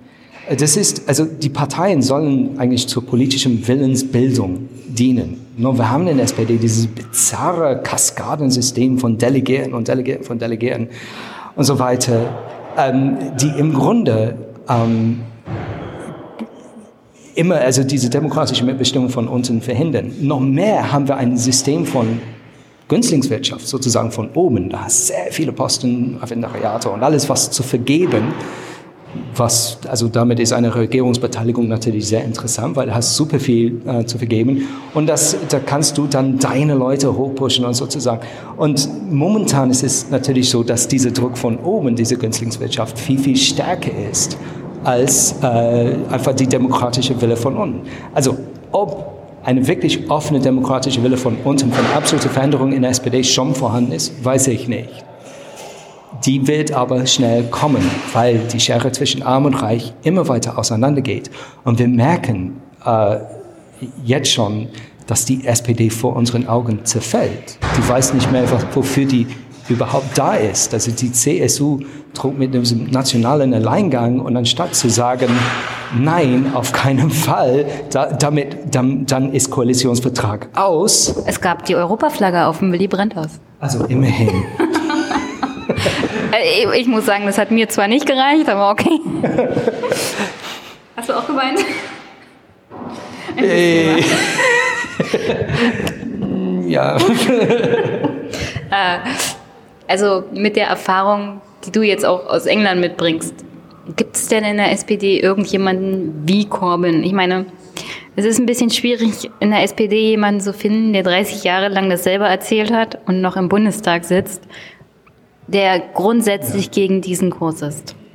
Also man merkt schon dieses Mobbing von oben. Also da sind, also sind innerhalb der Bundestagsfraktion, also die wenigen Lichtgestalten sind. Hilde Mattheis, hier Vorsitzende von ähm, der R21, war klar gegen GroKo, egal was das für sie an so persönliche Druck ähm, gekostet hat. Marco Bülow ähm, und äh, Chance Kisetepe auch. Aber äh, sonst erfährt man kaum was. Und das ist beängstigend in einer Partei, wo ein Drittel der Mitglieder gegen die GroKo stimmen, äh, die aber nur zwei bis drei sich überhaupt öffentlich dagegen äußern, von einer Fraktion von fast 200 Abgeordneten. Nee, so äh, viele sind es nicht mehr. 180? Keine Ahnung. Aber das ist, die Verhältnismäßigkeit ist einfach nicht mehr gegeben. Und jetzt kommt so, was war dieses Schreiben, irgendwie, die Flügel sollen wir gar abschaffen. Also man hat das Gefühl, die möchten so Hildomacher so ganz rausdrängeln, ähm, dass die keinen Dissens und Konflikt ertragen. Und der Schlüssel zu einer Erneuerung ist eine Debatte und eine demokratische Wahl. Aber stattdem ihnen ist anscheinend lieber, dass man nur einen Kandidaten pro Posten jedes Mal aufstellt. Als ich das erste Mal auf einem SPD-Parteitag war. Ich musste mir das irgendwie dreimal erklären lassen. Also es gibt einen Kandidat, man kann für oder nicht wählen, aber und dann ging ich nach Hause, habe versucht, das meinen Kindern zu erklären. Und die kennen Wahlen, weil die haben so Klassensprecher und so. Und ich musste denen das auch dreimal erklären. Also, äh, also Kinder, es gibt nur einen Kandidaten, der wird gefälligst gewählt. Ja, also letztes Mal ist Simone Lange aufgetreten, Gott sei Dank, war so zwischendurch so eine Volksheldin dafür. Einfach, weil man das herausfordert. Ich fand ehrlich gesagt Simones Rede in Wiesbaden leider ähm, nicht so stark, wie sie hätte sein können. Aber allein die Tatsache, dass man überhaupt kandidiert, dass es überhaupt eine demokratische Wahl gibt, zwar nur unter 600 Delegierten und nicht unter der ganzen Partei, aber immerhin. Und ein Richtungswechsel ist eigentlich faktisch nur möglich, wenn verschiedene Leute sich aufstellen, wenn man zwischen ihnen und damit zwischen der erhofften politischen Inhalt damit ist die Macht, welche politische Richtung nimmt die SPD, wieder an die Mitgliedschaft gegeben. Und bevor das passiert, ähm, ja, also es wird irgendwann mal kommen. Die Frage ist nur, ob die SPD bei 10%, 5% oder 2% ist. Gruselig, gruselig. Aber an der Tatsache, dass gerade die Kandidatur einer Flensburger Oberbürgermeisterin dermaßen gefeiert wurde und dass sie solch ein Ergebnis bekommen hat, weil, also kann ich aus meinem Leben nicht sagen, dass ich, wo ich mich politisch interessiert habe, dass sowas mal vorgekommen ist bei irgendeiner Partei. Und dann kriegt sie über 30 Prozent. Ähm, ja, die Rede war jetzt nicht der Hammer, aber es wurde halt schon gefeiert, dass sie überhaupt angetreten ist. Und ich frage mich, in welchem demokratischen System sind wir? Wenn, wenn das alleine schon eine Nachricht wert ist. Aber daran, ich glaube, weil daran müssen wir uns gewöhnen. Weil ich meine, stellen wir uns vor, ich, meine, ich hätte sehr gehofft, Simone hätte gewonnen. Ja. Die wäre in einer noch schwächeren Position als damals Corbyn. Also die als Parteivorsitzende und nebenbei Oberbürgermeisterin von Flensburg gegen einen Parteiapparat, gegen eine Fraktion, gegen, gegen ihren eigenen Vorstand. Ja, und Tausende äh, von Funktionären, die wirklich nur auf sie schießen würden. ähm, äh, also und das ist im Grunde, ich finde zum Beispiel DL21 hier, die haben super Positionen und inhaltlich sind sie super. Aber was wir beginnen müssen, auf irgendwelche Art, ist eine Organisation durch die Partei. Das heißt, ähm, so die kurzfristige Möglichkeit einer Urwahl, die ist nicht gegeben. Ja, also es sei denn, der Parteivorstand gibt plötzlich auf, aber ich meine, wir haben mehrmals darum gebeten, auch so ein Mitgliedbegehren, bla, alles. Äh, dem sind sie komischerweise nicht entgegengekommen. Aber das heißt, wir müssen jetzt mit den vorhandenen Strukturen arbeiten. Und das heißt, wir müssen zu jeder Hauptversammlung von jedem Ortsverein, jedem Ober, ähm, Unterbezirk, Bezirk, also Landesparteitage, alles, alles, alles, bei den Kandidaten aufstellen, bei allen müssen wir kandidieren. Und wir müssen einander unterstützen und uns organisieren. Also was Momentum richtig gut macht in England, ist nicht nur die Inhalte, es ist die Orga. Und ehrlich gesagt, die Linken hier, also hier zum Beispiel, ich habe das Gefühl, kann jeder super eine halbe Stunde zu Hartz IV Vortrag halten, warum das scheiße war. War auch scheiße. Aber ich frage jeden, ja, wo treffen sich dann die Linken bei dir in Essen, in Köln, in Berlin? Äh, nee, eigentlich gibt's nicht. Ja, also kein Wunder, das dass... ja, ja da, da, da habe ich mich vorhin auch mit jemandem unterhalten hier. Äh, das Problem der Linken glaube generell und auch in Deutschland ist, es gibt so viele einzelne Organisationen, aber die tun sich nicht zusammen. Und wenn sie sich zusammentun, streiten sie miteinander, anstatt was zu erreichen. Ja, also es, es gibt auch einmal sehr viele, also wir brauchen eine Sammlungsbewegung für die ganzen Sammlungsbewegungen. Ja. Aber historisch, die, also die Rechten gewinnen, weil sie sich einigen und geschlossen auftreten. Also das ist das Ganze, ob inszeniert oder nicht, aber CDU, CSU, ein Split, oh, es könnte alles sein und die Journalisten haben viel, was sie schreiben können, aber natürlich die Logik der Macht, das verstehen sie. Das ist, dafür sind sie da. Das ist deren Aufgabe, die Macht zu erhalten und dann, also CSU, CDU, CSU zu splitten, die wissen schon, das geht nicht. Also die finden doch eine Lösung, irgendwie. Und dagegen, die Linke findet immer sofort einen Grund, na, also die Wagenknecht sagt Sammlungsbewegung, Kühnert, ich bin nicht dabei, ich bin nicht dabei. Das könnte man also. Na, vor allem, weil Kühnert ja auch bei den Linken ist, war. Ja, also ähm, und das ist zum Verzweifeln. Also wir müssen gucken, was sind unsere gemeinsamen Verständnisse. Und eigentlich sind diese politischen Schnittmengen in der Bevölkerung da. Es gibt eine linke Mehrheit für Abschaffung Hartz IV, für Abschaffung der Zweiklassenmedizin, für richtige Arbeit, für bezahlbare Wohnraum. Du kriegst eine gesellschaftliche Mehrheit dafür. Nur wir bieten das nicht politisch an. Und von mir aus dann kann es unterschiedliche Auffassungen zu anderen Fragen geben. Aber wir leben in einem Land, also einem der reichsten Land, Länder der Erde, das noch nie so reich war. Und es wachsen Millionen von Kindern in Armut auf und das verursacht noch weitere Probleme für all die kommenden Generationen. Ich gehe aus meiner Haustür in Köln und da schlafen Menschen auf der Parkbank. Da kommen die Renner vorbei und holen die 8 Cent Flaschen aus dem Mülleimer. Und wir müssen einfach sagen, das hört auf. Die SPD hat sich damit zufrieden gegeben, Armut zu verwalten. Wir müssen endlich mal aufstehen und es ist mir shit egal, zu welcher Partei du gehörst. Und wir sagen, das hört auf. Wir beenden die Armut, anstatt sie zu verwalten. Und ob es eine neue Partei, ich glaube nicht, dass wir eine neue Partei haben, dann haben wir noch eine weitere Zersplitterung, aber irgendwelches Bündnis, wo wir sagen, zuerst stellen wir hierfür, anstatt dass wir eine große Koalition mit Internierungslagern und Killerdrohnen und eine rote Null äh, weiter. Schwarze, schwarze Null. Nee, nee, eine rote Null. Jetzt haben wir eine rote Null im Ah, ja, okay. Finanzministerium. Aber dass, dass wir endlich mal die Mittel in die Hand nehmen, um das Leben für alle besser zu machen. Weil für viel zu viele ist das Leben nicht besser geworden und für noch mehr ist das Leben schlechter geworden.